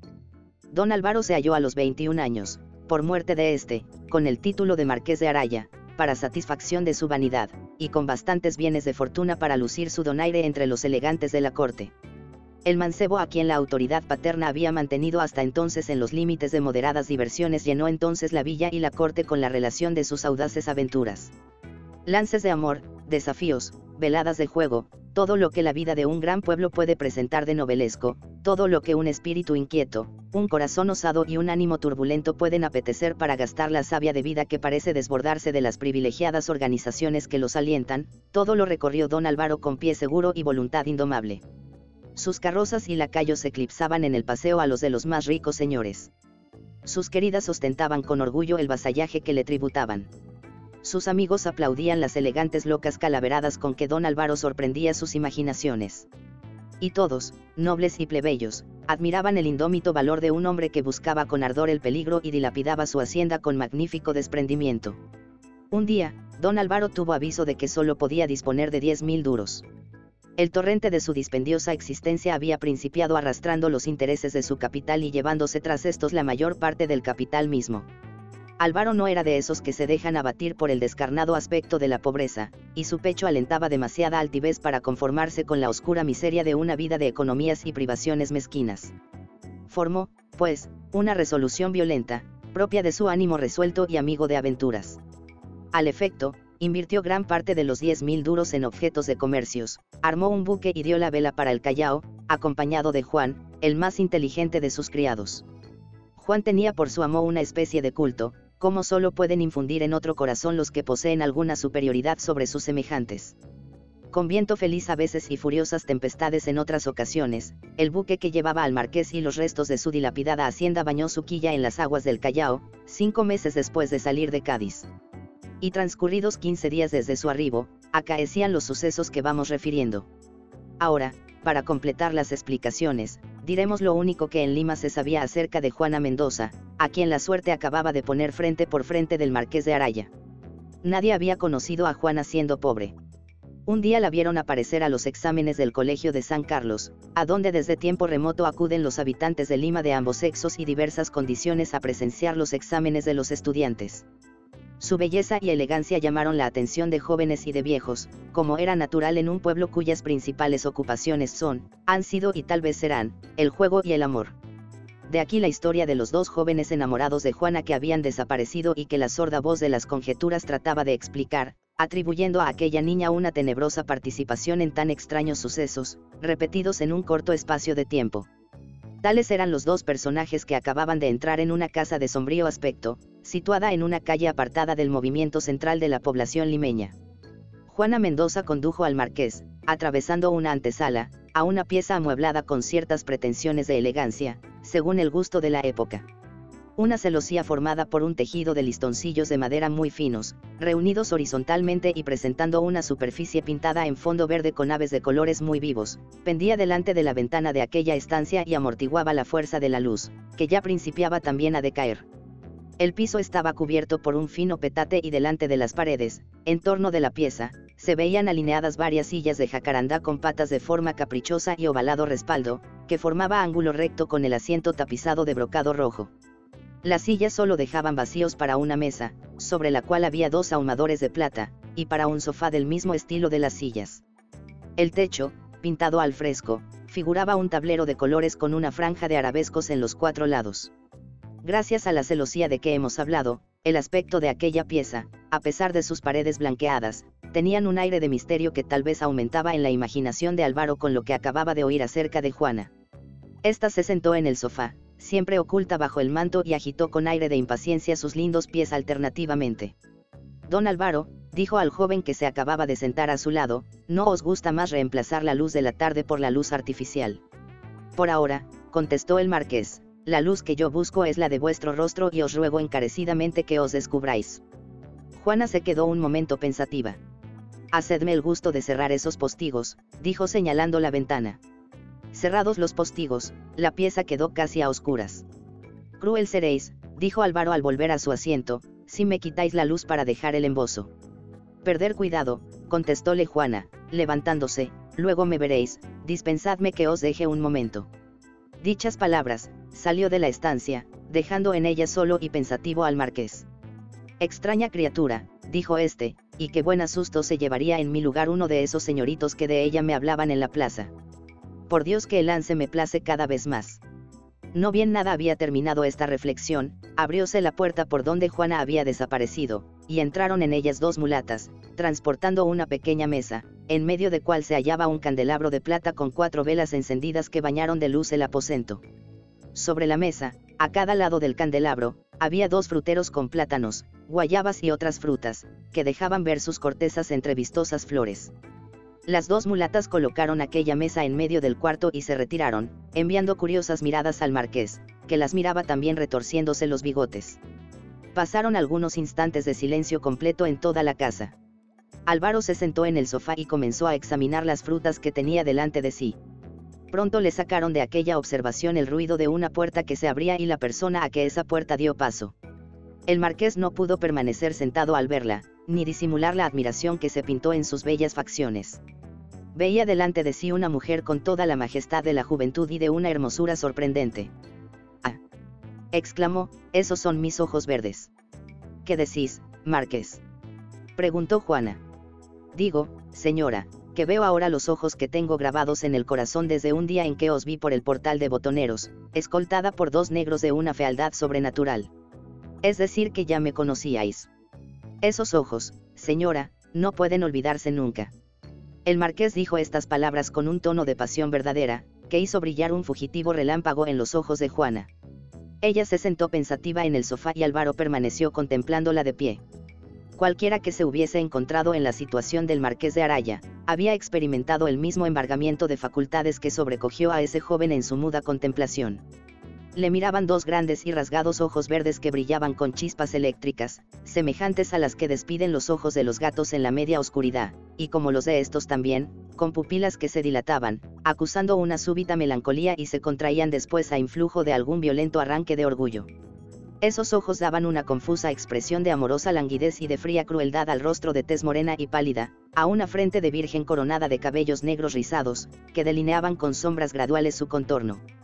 La boca, de labios delgados, ligeramente entreabiertos para dejar ver los dientes casi azules a fuerza de ser blancos, infundió al joven violentas tentaciones de arrancarle un beso, que habría pintado con más elocuencia que su voz el entusiasmo que le dominaba por ese rostro lleno de luces divinas y de sombras mundanas, al que daba aún mayor prestigio la voluptuosa redondez de los hombros y de los brazos desnudos, la curva suave y prominente del seno, la arrogante gracia de las caderas, dibujadas por los pliegues de una saya negra que Juana había puesto en lugar de la celeste que al entrar vestía, y por fin el supremo encanto del pequeñísimo pie, que hacía crujir el zapato de raso blanco y reflejar la luz de las bujías en la parte de la media de seda que, después de dibujar el puro contorno de la pierna, se adhería con amor al empeine del pie redondo y bien diseñado. Don Álvaro, ¿queréis acompañarme a comer? Dijo Juana, sacando al marqués de Araya de su éxtasis contemplativo. Que me place, señora mía, contestó el joven, ya sabéis que os he jurado obediencia. Juana se sentó a la mesa, colocó su frente al marqués y dio con el cuchillo un golpe a un vaso de plata. A este golpe acudieron las dos mulatas con una bandeja cargada con tres fuentes que colocaron sobre la mesa. Enseguida las dos mulatas se retiraron con la misma mirada curiosa que dirigieron a don Álvaro. ¿Qué os han dicho de mí los caballeros de la plaza? Preguntó Juana, pasando al marqués un plato servido con vianda de una de las fuentes. Mucho al parecer os preocupa la opinión de esos jóvenes, contestó Álvaro. Algo, y cómo habéis dicho que vais a obedecerme en todo. Lo que de ellos oí acerca de vos no fueron más que necedades. Decidlas, pues. Me hablaron de cierta desaparición misteriosa de dos jóvenes que os amaban. Ah. Dijo Juana sin conmoverse. Y suponen que yo les he muerto. Añadió. Ya lo veis, estupendas necedades, Juanita, dijo el marqués, apurando un vaso de vino que Juana le acababa de servir. Y ese aviso no os arredó para seguirme. No a fe mía, la curiosidad de ver un ogro con faldas pudo más. Don Álvaro, vos parecéis hombre sin miedo, dijo Juana, fijando en el joven una de las miradas en que se contrarían sus pupilas. Eh, señora, decide enamorado. Hablemos con seriedad. Jamás he estado más distante de querer chancearme. Juana se retiró al sofá y levantó los ojos al techo dando un suspiro. ¿Vos creéis en el amor, Marqués? Preguntó, dejando caer una mirada, húmeda de emoción, que el marqués de Araya sintió como una ráfaga de brisa del estío deslizarse sobre sus mejillas. Vos me lo preguntáis. exclamó, dejando su asiento y colocándose al lado de Juana. Decidme, Juana, añadió con voz dulce, vos, tan bella, no habéis oído jamás, puesto a vuestras plantas algún hombre, hablaros con voz turbada de la turbación de su pecho, de la atracción irresistible de vuestros ojos, que con su extraño mirar parecen descorrer el velo que oculta un mundo de pasión, desconocido hasta no haberos visto, del completo trastorno de su ser al bañarse, en cuerpo y alma, en la atmósfera que os circunda de imperioso amor. Sí, Marqués, he oído ese lenguaje, contestó Juana incorporándose. El joven se detuvo un instante, sin comprender la expresión de crueldad que retrataron las facciones de aquella hermosa mujer. Sus ojos le parecieron los del ave de rapiña que magnetiza a su víctima para privaría de todo movimiento y de sus labios, agitados por un temblor convulsivo, figurósele ver salir ahogadas imprecaciones. Mas aquella transformación duró solo un rápido momento, las pupilas de Juana volvieron a dilatarse, tornaron los labios a su voluptuosa languidez y la niña se reclinó en el sofá sin apartar la vista de la de Álvaro, y como sometida a una fuerza superior, pareció pedir perdón, dejándose vencer por ella. ¿Y cómo no creáis entonces en el amor? Le preguntó el joven, estrechando entre las suyas una mano que tembló bajo este contacto. No creo, don Álvaro, dijo ella, porque leyendo estoy en vuestros ojos que el propio fuego de vuestro pecho quemaría en él el amor si llegase a nacer, y daría al viento sus cenizas cuando se apagasen los impuros deseos. Eso decís porque tal vez nuestra actual situación os autoriza para pensarlo, replicó el marqués. Veis delante de vos a un hombre que os habla sin conoceros, que se sienta a vuestra mesa la vez primera que os habla. Y que en el fondo de su pecho, a pesar de mi hermosura, me mira con compasión y acaso con desprecio, dijo Juana interrumpiéndole. Permitidme deciros, replicó Álvaro, que aquí me trajo casi únicamente la curiosidad. Os he visto y cosa extraña, os tengo miedo, Juana. Miedo, Marqués. Hay algo, sin embargo, en vuestros ojos que dice que sois esforzado. Sois tan bella, Juana. Repito que me dais miedo. ¿No hablabais de amor hace un momento? Preguntó Juana, dándole una mirada que le hizo estremecerse. Sí, dijo, de amor hablaba y ese amor ha muerto ya. No, más no acierto a explicarlo ni a comprender tampoco lo que al veros experimento. Os he dicho que me dais miedo, no es verdad. Huid entonces, dijo Juana, retirando su mano de las del marqués. No puedo, contestó este, tomando un cojín del sofá y sentándose sobre él a los pies de Juana. Dejadme contemplaros así, añadió con voz turbada, hay en vos algo que en ninguna mujer de las que he creído amar he conocido, creedme que os hablo con sinceridad, os amo ya. No penséis que con el amor que se cultiva y crece en el trato y la correspondencia, os amo con un amor que hasta hoy he desconocido, que hiere como el rayo, que borra los recuerdos, invade de repente el alma entera y hace cruzar por el cerebro relámpagos de pasión, que encienden voraces llamas en el pecho. Márquez, no mintáis, por Dios, dijo Juana, como ahogando un suspiro de dolor. Y por eso, Juana, os tengo miedo, prosiguió con acento de verídica pasión el marqués de Araya. Había oído hablar de mujeres cuya mirada era capaz de turbar el corazón de un hombre, como turban el de un niño supersticiosos temores. Nunca lo creí, lo creo ahora. ¿Qué me daréis vos en cambio de una pasión tan imperiosa? ¿Sabéis cómo comprendería yo la felicidad a vuestro lado? Arrancándoos del suelo que os ha visto nacer, espiando celoso en vuestros verdes ojos hasta la indecisa vislumbre de pasados amores, acariciándoos tanto, que mis labios borrasen de los vuestros el ardiente rastro de otros besos, obedeciendo vuestros caprichos para que vos acatéis sumisa mis mandatos y quitándoos sin piedad la vida cuando viene que mis amores os causaban fastidio. Antes de eso, Marqués, me olvidaríais, murmuró Juana con melancolía. Nunca, nunca. exclamó Álvaro ¿Habéis amado alguna vez? Ya os lo dije, amores vulgares, de puro orgullo, o de juvenil desarreglo. No había visto vuestros ojos. Y olvidasteis, Álvaro. Hablemos de vos, dijo el marqués, besando las manos de Juana. Podrías amarme. La niña se levantó súbitamente del sofá y se acercó a la ventana, don Álvaro quiso seguirla. No os acerquéis, le dijo con un gesto de reina sacó de su seno un pequeño medallón que contenía un retrato y lo estuvo contemplando algunos momentos. Una idea muy natural ocurrió entonces al marqués. Será el retrato de un amante a quien quiere conservar su fe, se dijo para sí. Pero el marqués era orgulloso, y esa conjetura le hizo encontrar ridículo el papel de amante desdeñado, que al parecer le cabía en aquella escena. Bulló en sus venas la sangre y se tiñeron de vivo encarnado sus mejillas. Extraño modo de contestar tenéis, dijo a Juana, con voz que no disimulaba el despecho. Juana quitó la vista del medallón y miró al marqués, su rostro presentaba en ese momento un nuevo aspecto, distinto de aquellos que el joven había observado durante la entrevista. Los ojos de Juana parecían haberse llenado de sangre y sus facciones se hallaban cubiertas por una extremada palidez. ¿Qué tenéis? Le preguntó el marqués de Araya acercándose a ella. Habláis muy bien de amor, don Álvaro, le contestó Juana con burlona sonrisa de veras que dan ganas de creeros. Sé que no tengo a vuestros ojos ningún título para ser creído, repuso el joven con orgullo, y os dejo por eso en completa libertad. ¿Os vais? Le preguntó Juana, viendo que el marqués tomaba su sombrero.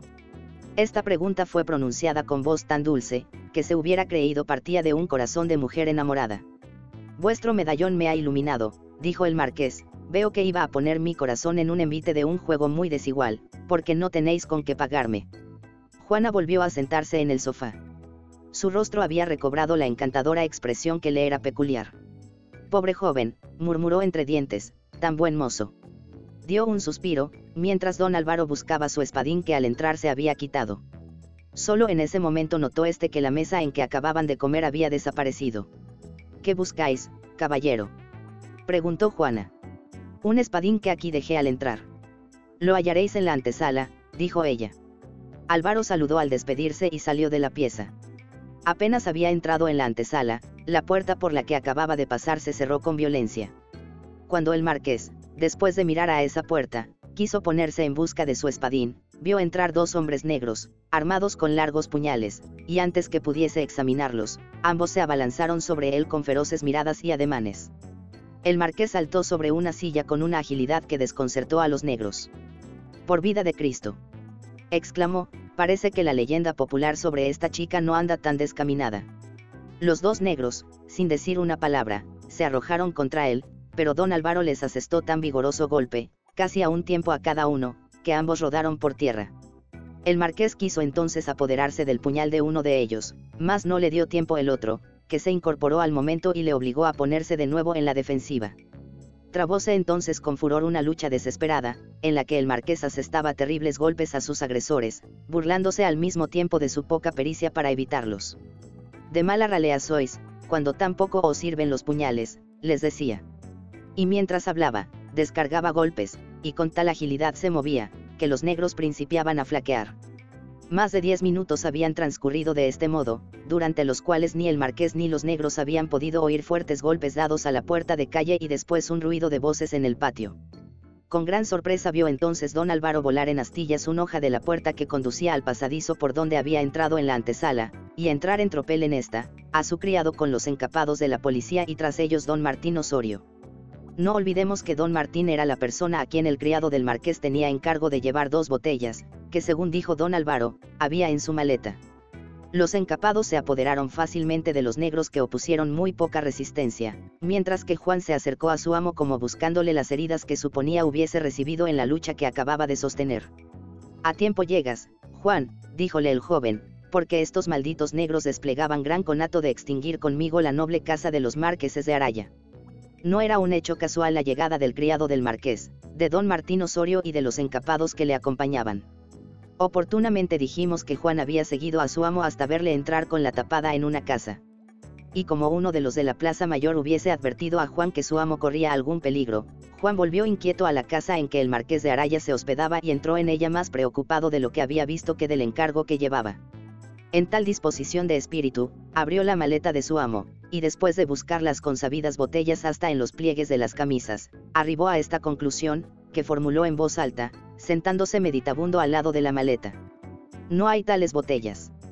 Mas, a fuerza de pensar sin discurrir arbitrio que de su perplejidad le sacase, cesó esta y su cuidado también, al ver un par de pistolas que en la maleta se hallaban y en el cual Juan, por ser pistolas y no botellas, no había parado mientes al principio. Aquello de la asociación de ideas, puso al mismo tiempo en su mente la del peligro de su amo y la de que éste, por no decir pistolas delante de la tapada, había dicho botellas, confiándose a la viveza de su ingenio. Sin más reflexión, cogió Juan las armas consabidas y fuese corriendo a llevarlas a don Martín Osorio, que era compatriota del marqués, avecindado en Lima desde largos años. Con voz cortada por la agitación de la carrera, refirió Juan a don Martín lo que acontecía, sin olvidar la advertencia que uno de los jóvenes de la plaza le había hecho al pasar.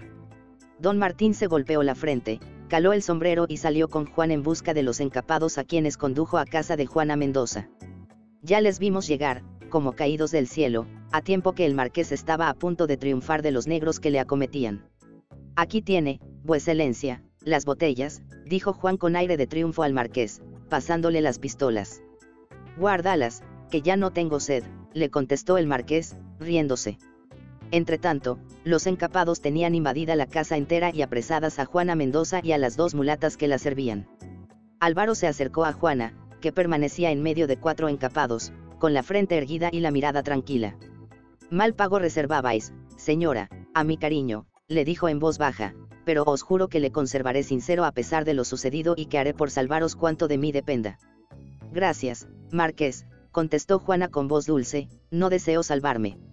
En cuanto al pago que di a vuestro cariño, culpad a mi destino que así me lo ordenaba y al vuestro que os puso en mal hora junto a mí. Fatal destino es ese, Juana, y en pago del peligro en que pusisteis mi vida, deberíais revelarme ese misterio. ¿Para qué? No penséis más en mí, don Álvaro, sino para maldecirme. No para maldeciros, más para emar o use de pensar en vos, repuso con pasión el marqués. Los ojos de Juana se humedecieron ligeramente. Buscad modo de entrar en la prisión en que han de encerrarme, dijo, y allí todo lo sabréis. Algunos encapados que hacían las últimas pesquisas llegaron a la sazón y todos salieron de la casa. Juana a una prisión, con los negros y las mulatas de su servidumbre. El marqués de Araya con don Martín y Juan, que a su amo miraba como a un resucitado, para la casa del primero. Juana iba serena en medio de los esbirros y arrastraba impávida las curiosas miradas y los dichos insultantes de la turba que desde la casa la seguía. El marqués, apoyado en el brazo de don Martín, caminaba pensativo, y a la característica animación de su rostro había sucedido el sombrío aspecto de una profunda tristeza. Juana, al entrar en la prisión, decía, como únicamente preocupada de ello. Valiente y buen mozo es. Y don Álvaro suspiraba.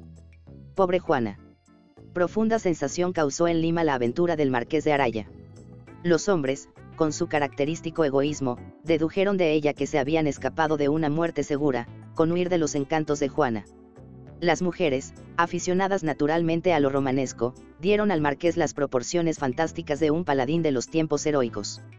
Hubo, por consecuencia, muchos corazones que latieron bajo el corsé, o el corpiño por el hermoso paladín y no hubo pocas manos torneadas que hicieron uso de la pluma para convidarle a misteriosas entrevistas de amor, que así resplandece un hecho de varonil denuedo en toda sociedad femenil, como la luz que con fuerza irresistible atrae a su foco a las mariposas, que en ella van a quemarse las alas. Pero Álvaro se mostraba indiferente, tanto a la mirada seductoras de las unas, cuanto a las tiernas querellas de las otras, porque Álvaro pensaba solo en Juana Mendoza. Su robusta organización moral necesitaba otra igualmente dotada, como la de Juana, para salir de triviales galanteos y entrar de lleno en el campo abrazado del amor verdadero. Así fue que la imagen de esa niña se grabó en su pecho con porfía. Y el amor del marqués era lógico con su carácter turbulento, érale imposible amar con el contemplativo amor que exhala sus cuitas en melancólicas estrofas. La acción era su vida y le mataba la inmovilidad. Por esto se puso inmediatamente en busca de los medios necesarios para comunicarse con Juana. Su alto rango le había puesto desde su llegada a Lima en contacto con el virrey. Pero este, en vez de servirle, le dio la noticia de que Juana había sido reclamada por el Santo Oficio. ¿Qué tiene que ver con ella este Santo Tribunal? Preguntó Álvaro, no pudiendo reprimir su impaciencia, al oír la fatal nueva que el virrey le daba. Se acusa a Juana de hechicera, contestó don Antonio Amat. A fe que lo es más que mujer alguna en la tierra, exclamó el marqués, pero sus hechizos son de esos que empleó Eva y que todas sus hijas aspiran a saber emplear. Retiróse de allí don Álvaro desesperado, pero hubo gentes caritativas que le enseñaron otro camino para llegar a su fin. Bien pueden resistirse al virrey, le dijeron, mas no se resistirán a la Perricholi. El marqués llegó a casa de la Perricholi situada en la Alameda Vieja, llevaba más recomendaciones que cartas de ella suelen guardar en sus maletas los viajeros en nuestros días, sus ojos y sus bigotes le abonaban. La Perricholi le recibió con cariño y le prometió conseguirle una entrevista con Juana. Tres días después de la aventura, entraba, con efecto, el marqués de Araya en la prisión de la niña. Durante esos tres días, su repentino amor había ocupado tiránicamente su corazón. De manera que al verla, sentada en una mala silla de paja, vestido el hermoso cuerpo con un traje oscuro, y suelto el ondeado cabello, formando marco de ébano al rostro, Álvaro corrió hacia ella y se encontró a sus pies antes que Juana hubiese tenido tiempo de levantarse. El saludo del joven fue un beso ardiente estampado en las manos de la niña. Beso de tal ternura como aquel que, dado en Cantón, cuenta un poeta moderno, sintió repercutir en Cádiz un hombre de corazón. Vos a mis plantas, Marqués, cuando debierais maldecirme. Exclamó Juana. Si mi boca quisiera maldeciros, Juana, le negaría palabras el corazón que os ama, contestó Álvaro. Contáronse entonces con la vista, en una mirada sola, cuánto habían sentido sus corazones en aquellos tres días. Entonces, ¿me amáis de veras? Preguntó ella con apagada y trémula de emoción. Como nunca amé en mi vida. Extraño amor, Márquez. Y por ser extraño, Juana, es más profundo. Olvidáis que intenté asesinaros. ¿qué te importa? Ni recordarlo puedo, porque al separarme de vos, dejaba mi alma al amor de esos verdes ojos que quiero llamar míos. Culpa mía fue no creeros, don Álvaro, dijo Juana, con acento de intensa melancolía. Y ahora me creáis. Mucho, mi mala estrella. Ah. No podéis amarme. exclamó, levantándose el marqués, con desesperado ademán. Juana dejó la silla en que había permanecido sentada y la ofreció a don Álvaro. El altanero marqués obedeció con la docilidad del esclavo y Juana se sentó a sus pies. Así quiero contemplaros, le dijo. Me amáis, pues. Marqués, sabéis que debo morir. No moriréis si yo vivo. Cuando me hayáis escuchado veréis que tengo fundamento para desear la muerte. ¿Por qué? Oídme, voy a revelaros lo que al tribunal del Santo Oficio no he querido confesar. ¿Acaso vos, que me amáis, me absolveréis, ya que no quiero el perdón de los hombres ni puedo confiar en que lo tenga de Dios. Hablad, Juana, os escucho con el alma, dijo el marqués, pasando con cariño una mano sobre los crespos cabellos de su amada. Juana dijo. Hay corazones, don Álvaro, que no pueden sentir a medias, el mío es de esos y lo veréis por mi historia. Me crié al lado de mi padre que era platero de oficio y viudo desde que nací, pues dándome a luz, cerró a ella sus ojos mi madre para siempre. Cuidaba mi padre de mi virtud como de un tesoro, y a fin de cultivarlo, me dedicó su vida, a pesar de que era joven todavía cuando mi madre murió. Un día, para distraerme, me llevó al colegio de San Carlos a presenciar los exámenes de los estudiantes, figuraos qué impresión causaría en mi pecho un joven de 20 años, casi tan hermoso como vos, que se sentó a mi lado y me habló largo rato, espiando las ocasiones en que mi padre se distraía. Hasta entonces, cuando contaba yo 17 años de edad, no había hablado con más hombres que mi padre y los dos negros de quienes con tanto valor os defendisteis en mi casa. En la noche oí en sueños la voz de Francisco y vi su imagen rodeada de vapores luminosos. Al día siguiente oí despierta su voz y estaba sola, y vi también su imagen cuando nadie había a mi lado. Una de las mulatas que nos sirvieron a comer, tres días a, me trajo una carta de Francisco. Esa carta, diciéndome lo que sentía por mí, me revelaba lo que yo por él estaba sintiendo. Si no amase, díjeme convencida con esta reflexión ingenua, ¿cómo podría adivinar lo que pasa en mi corazón, con solo contarme lo que hace latir el suyo? Nuevas cartas sirvieron de pábulo de fuego de nuestro amor y yo, que hasta entonces solo vivía para mi padre, dejé, poco a poco, de preocuparme de él. Tirano sentimiento es ese, don Álvaro, que así sienta su imperio en los corazones y aparta, cual si fueran maleza, las flores del cariño puro que con tanta ternura cultivamos desde la niñez. Si al principio fui dejando de pensar en mi padre, después solo lo hacía para inventar maneras de burlar su vigilancia celosa. Y a medida que más amaba, dábame más ingenio amor, y sin pensar que la falsía cupiese en el corazón que él ocupaba, cedí a los ruegos de Francisco y abandoné con él la casa de mi padre. Habíame dicho, Juana, serás mi esposa. Y yo dejaba alegre el techo que mi niñez y mi inocencia había cobijado, ciega de fe en el que amaba y acariciando la dulce esperanza de presentarme luego ante mi padre a pedirle que bendijera nuestra unión. Desde ese día comenzó para mí una terrible lucha, escarmiento sin duda con que el cielo quiso castigar mi negra ingratitud de hija y mi insensato delirio de amante. Francisco me había puesto en una casita en la que pasaba largas horas conmigo al principio, horas que después fueron disminuyendo hasta convertirse en breve instantes al cabo de pocos meses. Lloré primero, y en medio de mi llanto sentí una noche que algo como una espada de fuego me atravesaba el corazón. Me cubrí con mi manto y pasé gran parte de la noche delante de la puerta de su casa. A las doce le vi salir en compañía de otras personas, delante de las cuales él caminaba, dando el brazo a una niña que me pareció muy hermosa. Si hubiera tenido un puñal le habría muerto en el acto. Al decir estas palabras, los ojos de Juana miraron al marqués con la expresión de sangriento furor que les había visto tornar en su casa, después de contemplar un medallón. Ese hombre, marqués, exclamó la niña con el semblante encendido y los labios agitados por un temblor convulsivo, me había jurado amor eterno, ¿entendéis? Y yo le había creído, y por él abandonado a mi padre y entregándole mi alma, pensando que ese amor solo con nuestro aliento podría extinguirse en este mundo. Calmaos, Juana, dijo con dulce voz el marqués de Araya. Gruesas lágrimas asomaron a los ojos de la niña, la imagen del furor, que a lo vivo representaba, habíase tornado, con ese llanto, en una figura de celestial mansedumbre. Enjugó su llanto y prosiguió. Poco crimen os parece, don Álvaro, apoderarse así del corazón de una niña, pedirle que pisotee con sacrílega planta el santo amor a la familia, la virtud sin tacha que le enseñaron a cultivar desde la infancia, su vida, su alma entera, y hacer todo esto objeto solo de culpable solaz. Nefando crimen lo reputo en este instante, contestó el marqués, condenando en el fondo de su alma, en presencia de tan intenso dolor, los grandes extravíos de su loca existencia. Desde ese día, prosiguió Juana, Viví presa de celos implacables, seguí a Francisco por todas partes y vi muchas veces, en mis incesantes correrías de tapada, el rostro de mi padre, enflaquecido y pálido por el dolor que yo le había causado, mirarme con ojos ávidos, que parecían pedir al cielo el poder de traspasar el manto que me ocultaba y preguntarme con inmenso dolor, ¿sois Juana? ¿Sois mi hija? Pero yo no podía comprender cuánto sufría, porque mis propios dolores me tenían embargada, olvidaba que era hija desnaturalizada y acordábame solo que era amante infeliz.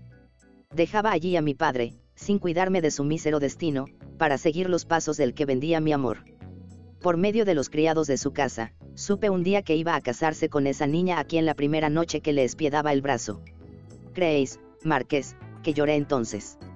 Parece que la revolución completa que semejante nueva causó en todo mi ser cegó para siempre la fuente de las lágrimas y del alivio. No despidieron una sola mis ojos, ante los cuales brilló desde ese día un porvenir de sangre y de venganza. Apoderóse por el contrario de mí una tranquilidad inaudita. Parecióme que me habían arrancado de súbito el corazón.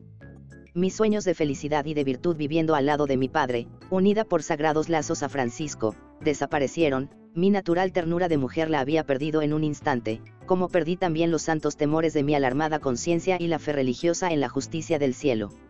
Todo cayó en presencia de la violenta y casi involuntaria resolución que formé desde ese instante de matar a Francisco.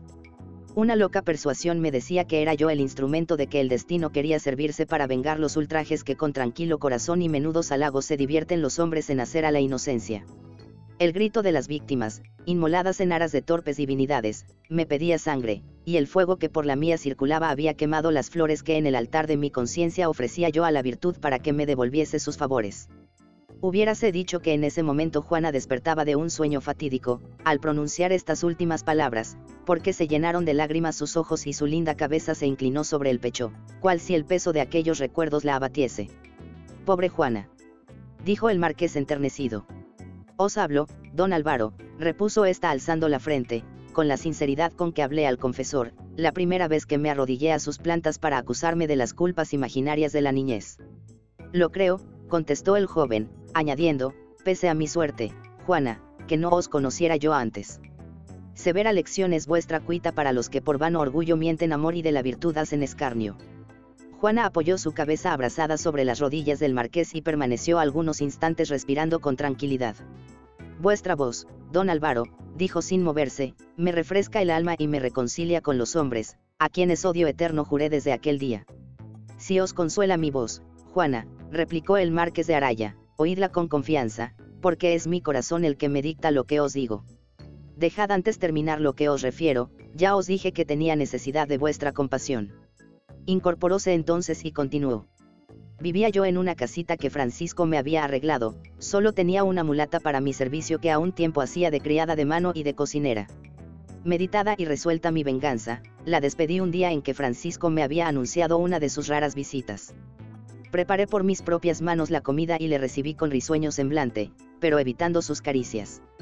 Habría podido tal vez matarle por medio de un veneno, pero esa muerte no cuadra con mi plan, yo debía herir en el corazón al hombre que había destrozado el mío. Sentámonos a la misma mesa a que vos os sentasteis conmigo, Marqués, y como vos también me habló de amor y debió para tener más facilidad de mentir. A mis quejas respondió con juramentos de constancia eterna, y cuando yo me retiré llorosa al mismo sofá a que vos me seguisteis, Francisco, a quien mañosamente había yo hecho excederse en la bebida, me siguió también. Os confieso, Marqués, que hubo un instante en que sentí desfallecer mi energía al contacto de sus ardientes labios y al suave acento de sus amantes protestas, pero la idea de que esas palabras no eran únicamente para mí, encendió de nuevo mi furor. Apartándome de él, le dije. Francisco, cierto es que te casas. Y él me respondió, apurando un vaso, que llenó antes de contestarme. Soy pobre, querida mía, daré mi mano por 50 mil duros, pero te guardaré el corazón. Yo aparenté agradecerle estas últimas palabras y le tendí los brazos, en los que él se arrojó ebrio, más de vino que de amor. Cuando le solté, fue para dejar caer su cadáver sobre el suelo. Con un puñal finísimo y agudo le acababa de atravesar por la espalda el corazón. Al verle muerto a mis pies, no temblé ni me arrepentí tampoco. Contemplé su cadáver largo rato y llegué casi a envidiar la completa tranquilidad de la muerte cuando yo, por ese hombre, me veía condenada a padecimientos atroces en el mundo y a la eterna maldición de Dios en la otra vida. Cuando me hube saciado en mi contemplación, pensé en el modo de deshacerme del cadáver y puse en ejecución este proyecto. Ocultó en otra pieza el cuerdo de Francisco, que amortajé en una trazada, y abriendo la puerta, de mi casa llamé al primer hombre que encontré cerca de ella. Acudió a mi voz un mulato de mal aspecto, que parecía observar las cerraduras de las puertas vecinas. Creo que han entrado ladrones, le dije, hacedme el favor de venir a registrar mi casa. El mulato me miró a la escasa luz de la tarde que empezaba a caer y se apresuró después a entrar en la casa.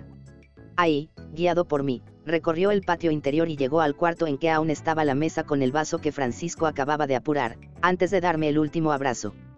Yo encendí una vela. Vaya, le dije, tomad un trago por la molestia. Bebóse el vaso entero y miró con avidez un plato de comida. Ya que he bebido, dijo, no será malo mascar. Hizo lo que decía y empleó cerca de cinco minutos en comer, mirándome de cuando en cuando con ojos animados. Como yo no escaseaba el vino, él se daba prisa en beber, y al cabo de poco rato, cuando su apetito estuvo satisfecho, y turbado ya su cerebro con los vapores del licor, desatóse su lengua y brillaron sus ojos con impuros risplandes. Entonces, con palabras, que la embriaguez le hacía repetir hasta tres seguida, empezó a hablarme de amor con una claridad que me hizo estremecerme de indignación y encendió de nuevo mi horror por el hombre que a tan miserable estado me había reducido. Podéis hacerme un servicio, le dijo, y os pagaré bien. Yo no quiero plata, sino que me quieras, me contestó, tratando de apoderarse de mí. Tengo un saco de basura, le dije, y si lo vais a botar al río, os daré diez duros. Venga el saco y veremos, contestó. Le llevé al cuarto en que había depositado el cadáver y después de contemplarle, alzó la vista hacia mí, diciéndome. Lo llevo si usted va conmigo y me promete quererme. Neguéme terminantemente, y él, viéndome sola y en apariencia débil, quiso apoderarse nuevamente de mí.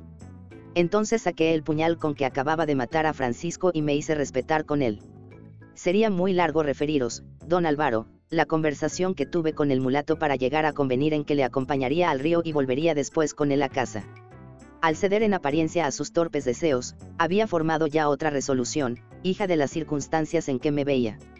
Tomó él a cuestas el cadáver que lo le ayudé a poner sobre los hombros y caminamos juntos hasta el Rímac, evitando yo las calles en donde hubiésemos podido llamar la atención. Llegados al puente, hice que el mulato se pusiese de pie sobre el parapeto, instrucción que él obedeció sin fijarse en su inutilidad, puesto que sin hacerlo habría podido arrojar el bulto que llevaba. Cuando le vi de pie y bamboleándose bajo el peso del cadáver y por la acción de las copiosas libaciones que había hecho, le empujé con fuerza y desapareció, dando un grito ahogado que apagó al mismo tiempo el ruido de las aguas. El marqués miró a aquella mujer bellísima delicada, que le hablaba de un segundo asesinato, sin alteración de voz sin nada que indicase las desastrosas luchas del arrepentimiento, parecióle una terrible pesadilla cuanto acababa de oír. Su corazón, que en presencia de la espada de un adversario, en medio de los peligros de su azarosa y temeraria existencia, había permanecido tranquilo, estaba oprimido en aquel momento y era afanosa su respiración y estaba pálido su rostro. Pasóse una mano por la frente, cual si hubiera querido coordinar decis que aparecían confundirse en su imaginación y volvió a fijar en Juana una triste mirada. Os causó espanto, Marqué, ¿no es verdad? Preguntóle la niña con entonación de inquietud. Don Álvaro se puso de pie y comenzó a pasearse por el calabozo, como buscando aire para ensanchar su oprimido pecho. Juana no se movió de su puesto y añadió, mirando al joven con una mirada magnética. Volveréis a mi lado si me amáis, don Álvaro. Porque os amo me aflijo, respondió el marqués, sin poder resistir al poder de esa mirada, ni a la dulzura mágica de la voz que escuchaba sentóse nuevamente y cogió las manos de la niña con tierna severidad de un padre que quiere reprender a un hijo mimado. Juana, vuestra razón estaba extraviada cuando cometisteis ese horrendo crimen, ¿no es así? Dijo el marqués. El horror del primer asesinato os arrastró a cometer el segundo, decídmelo, porque tengo necesidad de creerlo. No, marqués, no fue el segundo más que la prosecución de mi venganza, al matar a Francisco había jurado que correría igual suerte todo el que se acercase a mí con deseos impuros. Francisco me había arrastrado al crimen por la seducción al halago, el mulato que quería llegar al mismo fin por la brutal razón de su fuerza. Álvaro dejó caer la frente cargada de dolor sobre el pecho. Estabais loca, Juana, dijo con voz sombría. Además, añadió ella, no penséis que huía del peligro de ser descubierta por amor a la vida, no, don Álvaro, en esas circunstancias, a pesar de mi fe religiosa, la muerte se me presentaba como un refugio de paz. Pero quería aceptar los sufrimientos de una vida de continuo martirio, porque cuando hube satisfecho mi horrorosa venganza, vi como descorrerse un velo de sangre ante mis ojos y tras en la imagen de mi padre, enfermo y mísero por culpa del que me había alucinado con juramentos falaces. Solo en ese instante, Marqués, volvió a mi memoria la mirada suprema angustia del que vagaba por calles y por plazas en busca de su hija, solo entonces sentí alzarse en mi pecho otra voz que la del ciego amor que a tan duro extremo me había reducido, y solo en aquel instante sentí la necesidad de consagrar mis días a curar las heridas que por mi mal había hecho en el alma de mi padre, que solo dulces cariños tuvo siempre para mí. El rostro de Juana había perdido el glacial aspecto de estoica tranquilidad que durante la relación de su crimen le había cubierto, brillaban luces de indecible ternura en sus ojos, su belleza se iluminaba, por decirlo así, de divinos colores, y la humedad de los párpados, la transparencia de las mejillas, la tranquila majestad de la frente y hasta el torneado cuerpo, amorosamente recogido a los pies de Álvaro, le prestaban gran semejanza con la sublime arrepentida de la Biblia. El marqués sintió en torno de su alma una sensación análoga a la que el cuerpo rendido de calor experimenta con la fresca brisa, que ha bañado sus alas en la fuente de algún bosque cercano. Hablad así, Juana, le dijo, acariciándole las manos. Sienta también a vuestra voz esa tierna desesperación de la hija, que leo ya en esos ojos la luz del arrepentimiento, que buscaba con inquieto anhelo en vuestro rostro. No he terminado todavía, dijo Juana, que pareció haberse olvidado de todo mientras miraba al joven, cuya voz de nuevo la despertaba a la realidad. Seguidme a casa de mi padre, Marqués, añadió, porque es fuerza que todo lo sepáis. Regresé corriendo a mi casita, prosiguió Juana, pagué y despedí a la criada que estaba allí de vuelta, cerré la puerta y me dirigí con rápido paso a la habitación de mi padre. La escena que allí me esperaba jamás se apartará de mi memoria. En un cuarto alumbrado por una sola luz y tendido en su lecho, yacía mi padre moribundo. Había en sus ojos, quemados por el llorar continuo, una ansiedad que quedó grabada en mi alma, cual me hubiesen aplicado al corazón un fierro candente. El cutis de sus mejillas permitía, tal era su transparencia, contar las venas y hasta seguir el curso febril de su abrasada sangre. Sus negros cabellos, parecidos ante los míos, formaban un enredo de canas, que aumentaban en su desorden el desgreño espantoso del rostro. Seis meses, Marqués, habían sido seis años de dolor para aquel hombre. Otro, joven y feliz, con amplia facultad para seguir la senda de la dicha sin apartarse de la virtud, había dicho, serás mi esposa a la hija de ese hombre, y por aliciente de culpables placeres, arrancándole de sus brazos, su única familia, su santa idolatría en la tierra, para arrojarla con bárbara crueldad al abismo de la deshonra, para empujarla después al crimen, que en el fondo de ese abismo y devolverla entonces a su padre que aún no había expirado al peso del dolor, o dejarla por herencia a la sociedad para aumento de su vergüenza y de sus crímenes. Esto pensé, don Álvaro, al inclinarme sobre la frente del hombre que se moría por mí, y os juro que sentí una satisfacción inexplicable por lo que acababa de hacer. Pobre padre, dije entre mí, dándole un beso, ya estáis vengado. Sintió ese beso el moribundo y una lágrima de fuego que rodó de mis ojos a su frente. Si vos hubieseis visto su mirada cuando la alzó sobre mí, habríais comprendido que no me arrepintiese de los crímenes que acababa de cometer sacó sus descarnados brazos y me apretó contra su pecho con delirio, repitiendo con extenuada voz y vertiendo de alegría las únicas lágrimas que la pena no se había llevado. Al fin, Juanita, al fin, mi ángel, te has acordado de mí. El marqués de Araya sintió desgarrado su pecho al oír la voz con que Juana parecía imitar la de su padre. Juana se incorporó entonces, sus ojos despedían llamas de furor. ¿Veis, marqués, el pobre hombre me llamaba su ángel? exclamó.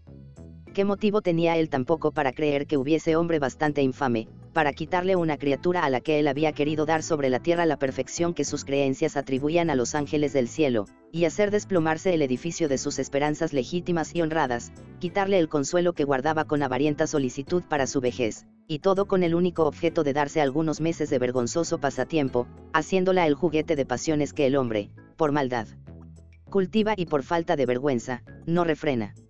Su ángel, ya lo sabéis, se hallaba convertido en demonio. Un hombre se había divertido en cortarle las alas con que hubiera podido subir al cielo, y en arrojar lodo a su blanco ropaje de inocencia. Cayó Juana, retorciendo con dolor los brazos y dirigiendo al marqués esa mirada suplicante, que algunos pintores han dado a los réprobos, que desde las penas eternas imploran la piedad de la Virgen. El espectáculo de aquel dolor inaudito removió todas las fibras sensibles, todos los instintos generosos del alma de Álvaro, en medio de su horror por el crimen, encontraba un atractivo irresistible en la contemplación de aquella criatura de feroces pasiones y pensaba con amargura en las nobles aptitudes para el bien que un seductor, acaso un hombre vulgar, había devastado con impía indiferencia en aquella organización privilegiada moral y físicamente. ¿Qué fue de vuestro padre? Le preguntó, volviendo a sentarse. Vivió solo tres días después de mi llegada, contestó Juana. En esos tres días no le abandoné un solo instante, hice cuanto una buena hija puede hacer por aliviar los dolores del que le ha dado la existencia. Al pie de su lecho hallé las palabras que el dolor había borrado de mi memoria para dirigirme a Dios. Pedíle en incesante oración le volviera a la salud, ofreciéndole mi vida, que era lo único que yo podía ofrecer. Poco antes de morir me hizo sentar a su cabecera y me obligó a repetirle mi desventura. Nada le hablé de mi venganza, pero le conté lo demás. Pobre Juanita, me dijo llorando, con esfuerzos que me destrozaban el calma, con lo que me cuentas, te aseguro que no siento morirme.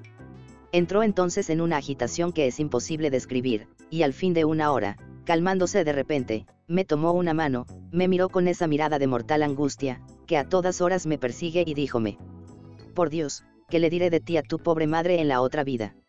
Estas palabras, Marqués, pronunciadas por la voz de un moribundo, dejaron una huella que nada podrá borrarme del corazón. Esa angustiada queja con que el pobre hombre, que moría de heridas del alma, parecía manifestar la creencia de hallarse pronto a pasar a la vida eterna con todos los cuidados de esta vida, fue para mí como una luz que alumbraba hasta el fondo abismo oscuro en que mi honra había caído. Siguióse a esas palabras la lucha de la materia contra la acción destructora de la muerte, y yo, la hija aquel hombre que moría por mi causa, seguí paso a paso su horrorosa agonía, le vi extinguirse a veces y renacer luego a la vida, cual si buscase algo de que asirse para escapar a la fuerza que le arrastraba, le vi jadeante con las manos en su frente la huella de las ideas que había perdido, y caer por fin sin vida, al querer incorporarse en el lecho, en busca de algún refugio imaginario. Si mi padre no hubiese muerto, tal vez con crueles penitencias me habría consagrado a la expiación, pero esa terrible agonía me llamaba de nuevo al crimen, es vida sacrificada pedía venganza. La juré al pie del cadáver de mi padre, en la noche eterna que pasé apretando entre las mías sus manos descarnadas, que sentí helarse poco a poco, con ese frío peculiar de la muerte. Al día siguiente, después de enterrar a mi padre, hice mis preparativos para el propósito que había formado. Mi padre había padecido seis meses, igual término consagraba yo al mundo para castigarle en sus hijos que se acercasen a mí.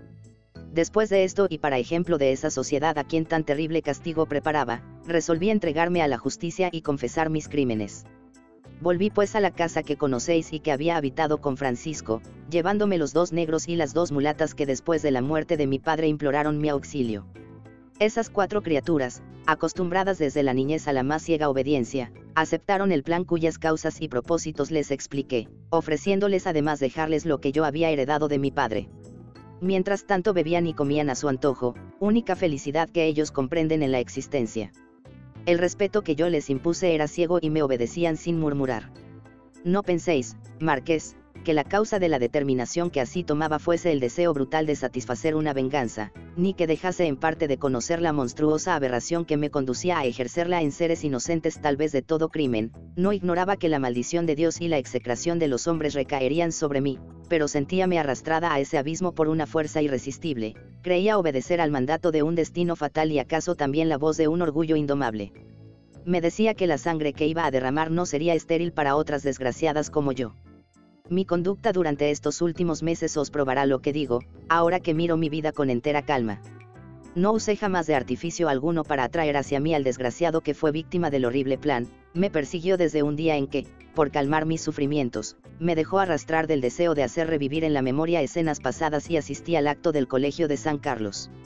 Su obstinado mirar hacia donde yo estaba fue a turbar los únicos momentos de aparente tranquilidad que haya tenido desde la muerte de mi padre. Pensaba en los días de inocencia, tan pronto desvanecidos, en la pureza de mi alma cuando había pisado por primera vez aquel lugar, cuando ese infeliz, no contento va con mirarme, se acercó a mí y fue en seguirme tan obstinado como vos, Márquez. En vano le supliqué, en vano recurrí a la amenaza, era insolente y respondió con sarcasmo a lo que él llamó mi inaudita virtud. Cuando le vi a mi lado, como estuvisteis vos, cuando conocí que a sus pasiones unía el desprecio arrogante de los que creen que el oro es el rey de la humanidad, ya no fui dueña de mi voluntad, porque todo aquello me retrataba la escena de mi última entrevista con Francisco. Además, Márquez, puede decirse que maté a ese hombre por mi propia defensa. He aquí lo que quería referimos, don Álvaro, no he ocultado uno solo de mis pensamientos y por eso creeréis lo que voy a deciros. Vos tenéis, como os dije antes, cierta semejanza con Francisco, por esto es que me detuve a miraros en la plaza. Después, Creí conocer que había algo sincero en vuestras palabras y llegué a imaginarme que cuando me hablabais de amor no eran únicamente vuestros sentidos los que os dictaban lo que decíais. Vuestra obstinación en seguirme al sofá me volvió al recuerdo de lo pasado y una inspiración infernal me hizo mirar el retrato de Francisco, que como un silicio llevaba siempre conmigo. Ya sabéis lo demás y me haréis justicia, necesito vuestro desprecio para no flaquear ahora con la idea de la muerte que, antes de conoceros, acariciaba como mi última esperanza. Ocultó Juana la frente al decir estas últimas palabras, y cuando el marqués, tomándole entre las manos la cabeza, hízosela alzar para mirarla, su rostro estaba bañado de lágrimas. Yo despreciaros, Juana. Dijo el joven, cuando compadezco en el alma vuestro fatal destino. Nunca. ¿Sois vos acaso el autor de vuestros crímenes? Si un hombre, con el irreverente desprecio que casi todos tienen por la virtud y la inocencia, os arrancó del asilo en que guardabais santamente la vuestra, y turbó en mentidas promesas vuestra inexperta razón, para lanzaros en la vía de la vergüenza y el oprobio, debéis vos, por ventura, responder únicamente de las fatales consecuencias de su falta. No, no puedo despreciaros, Juana, porque hay en vos una terrible energía que a mi pesar me subyuga. Gracias, don Álvaro, dijo Juana levantándose, vuestras palabras me darán fuerzas para morir.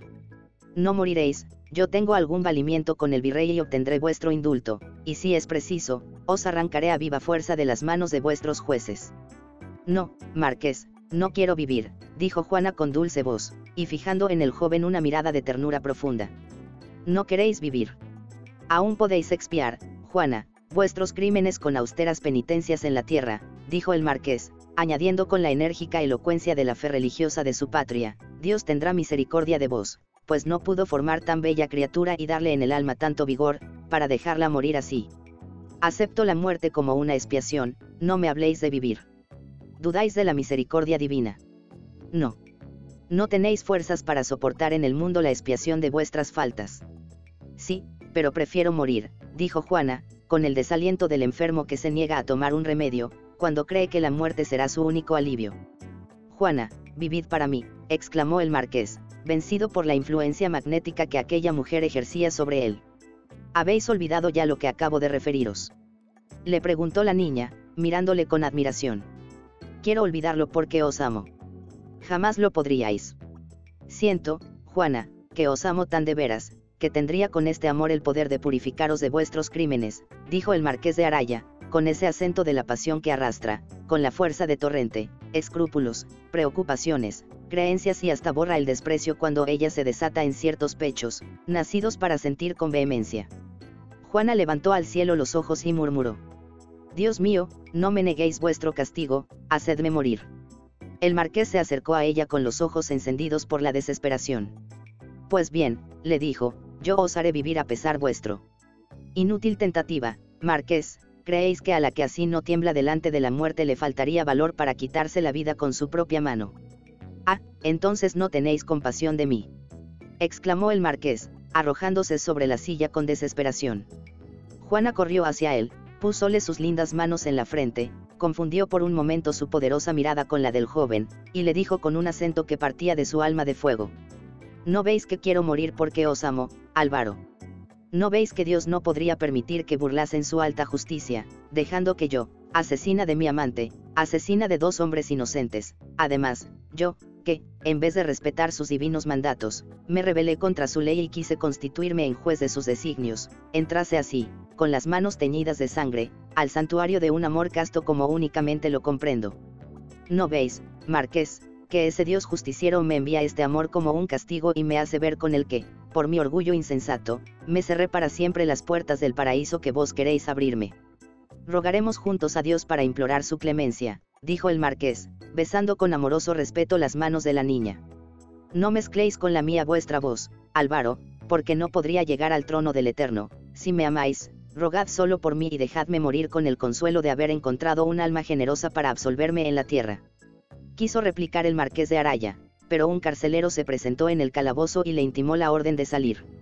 Adiós, Álvaro, le dijo Juana, porque no quiso el cielo que os hallase al principio de mi vida.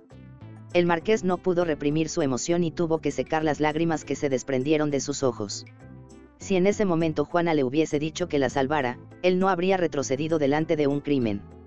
Aquella criatura, a quien la naturaleza había revestido de una gracia física admirable, que acababa de revelarle un alma llena de insondables misterios y que, criminal por el amor, principiaba a purificarse en ese mismo fuego, turbaba su cerebro y hacía rugirle el corazón dentro del pecho, como una fiera hambrienta a la que han encadenado en presencia de su presa. El marqués se acercó al carcelero y poniéndole una bolsa llena de oro en las manos. Un momento, le dijo, voy a salir. Señor, daos prisa y no me expongas a un castigo, contestó el carcelero, juntando la puerta. Corrió el joven hacia Juana y la estrechó con frenética exaltación entre sus brazos. No me quitéis la esperanza, le dijo con suplicante voz, dejadme hacer cuanto pueda para salvaros y os consagro mi vida entera. Os amo ya, os admiro demasiado para imponeros tan horrendo sacrificio, no intentéis luchar contra la voluntad de Dios, contestó ella con los ojos llenos de lágrimas. Ah, no tenéis entrarías. Exclamó él. Marqués, vuestro amor ha despertado mi conciencia. Juana, no podré vivir sin vos. Ilusiones, Álvaro, lo extraño de mi vida ha ofuscado vuestra imaginación. Ah, no me maldigáis al despertar. Maldigo entonces la defensa que hice para sustraerme a la muerte que me preparabais.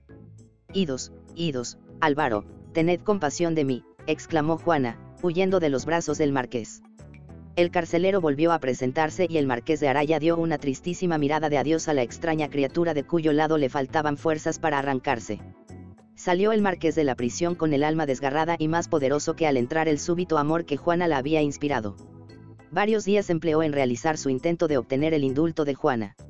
Perdida la esperanza de lograrlo, se entregó a formar quiméricos planes de evasión, imposibles de realizar, y determinó por fin atacar a mano armada la fuerza que custodiase a Juana el día señalado para el suplicio.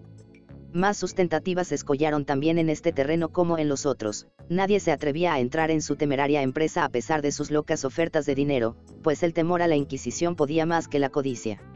El Santo Oficio había condenado a Juana a ser quemada, a perpetua prisión a los dos negros, y a más ligera pena a las mulatas.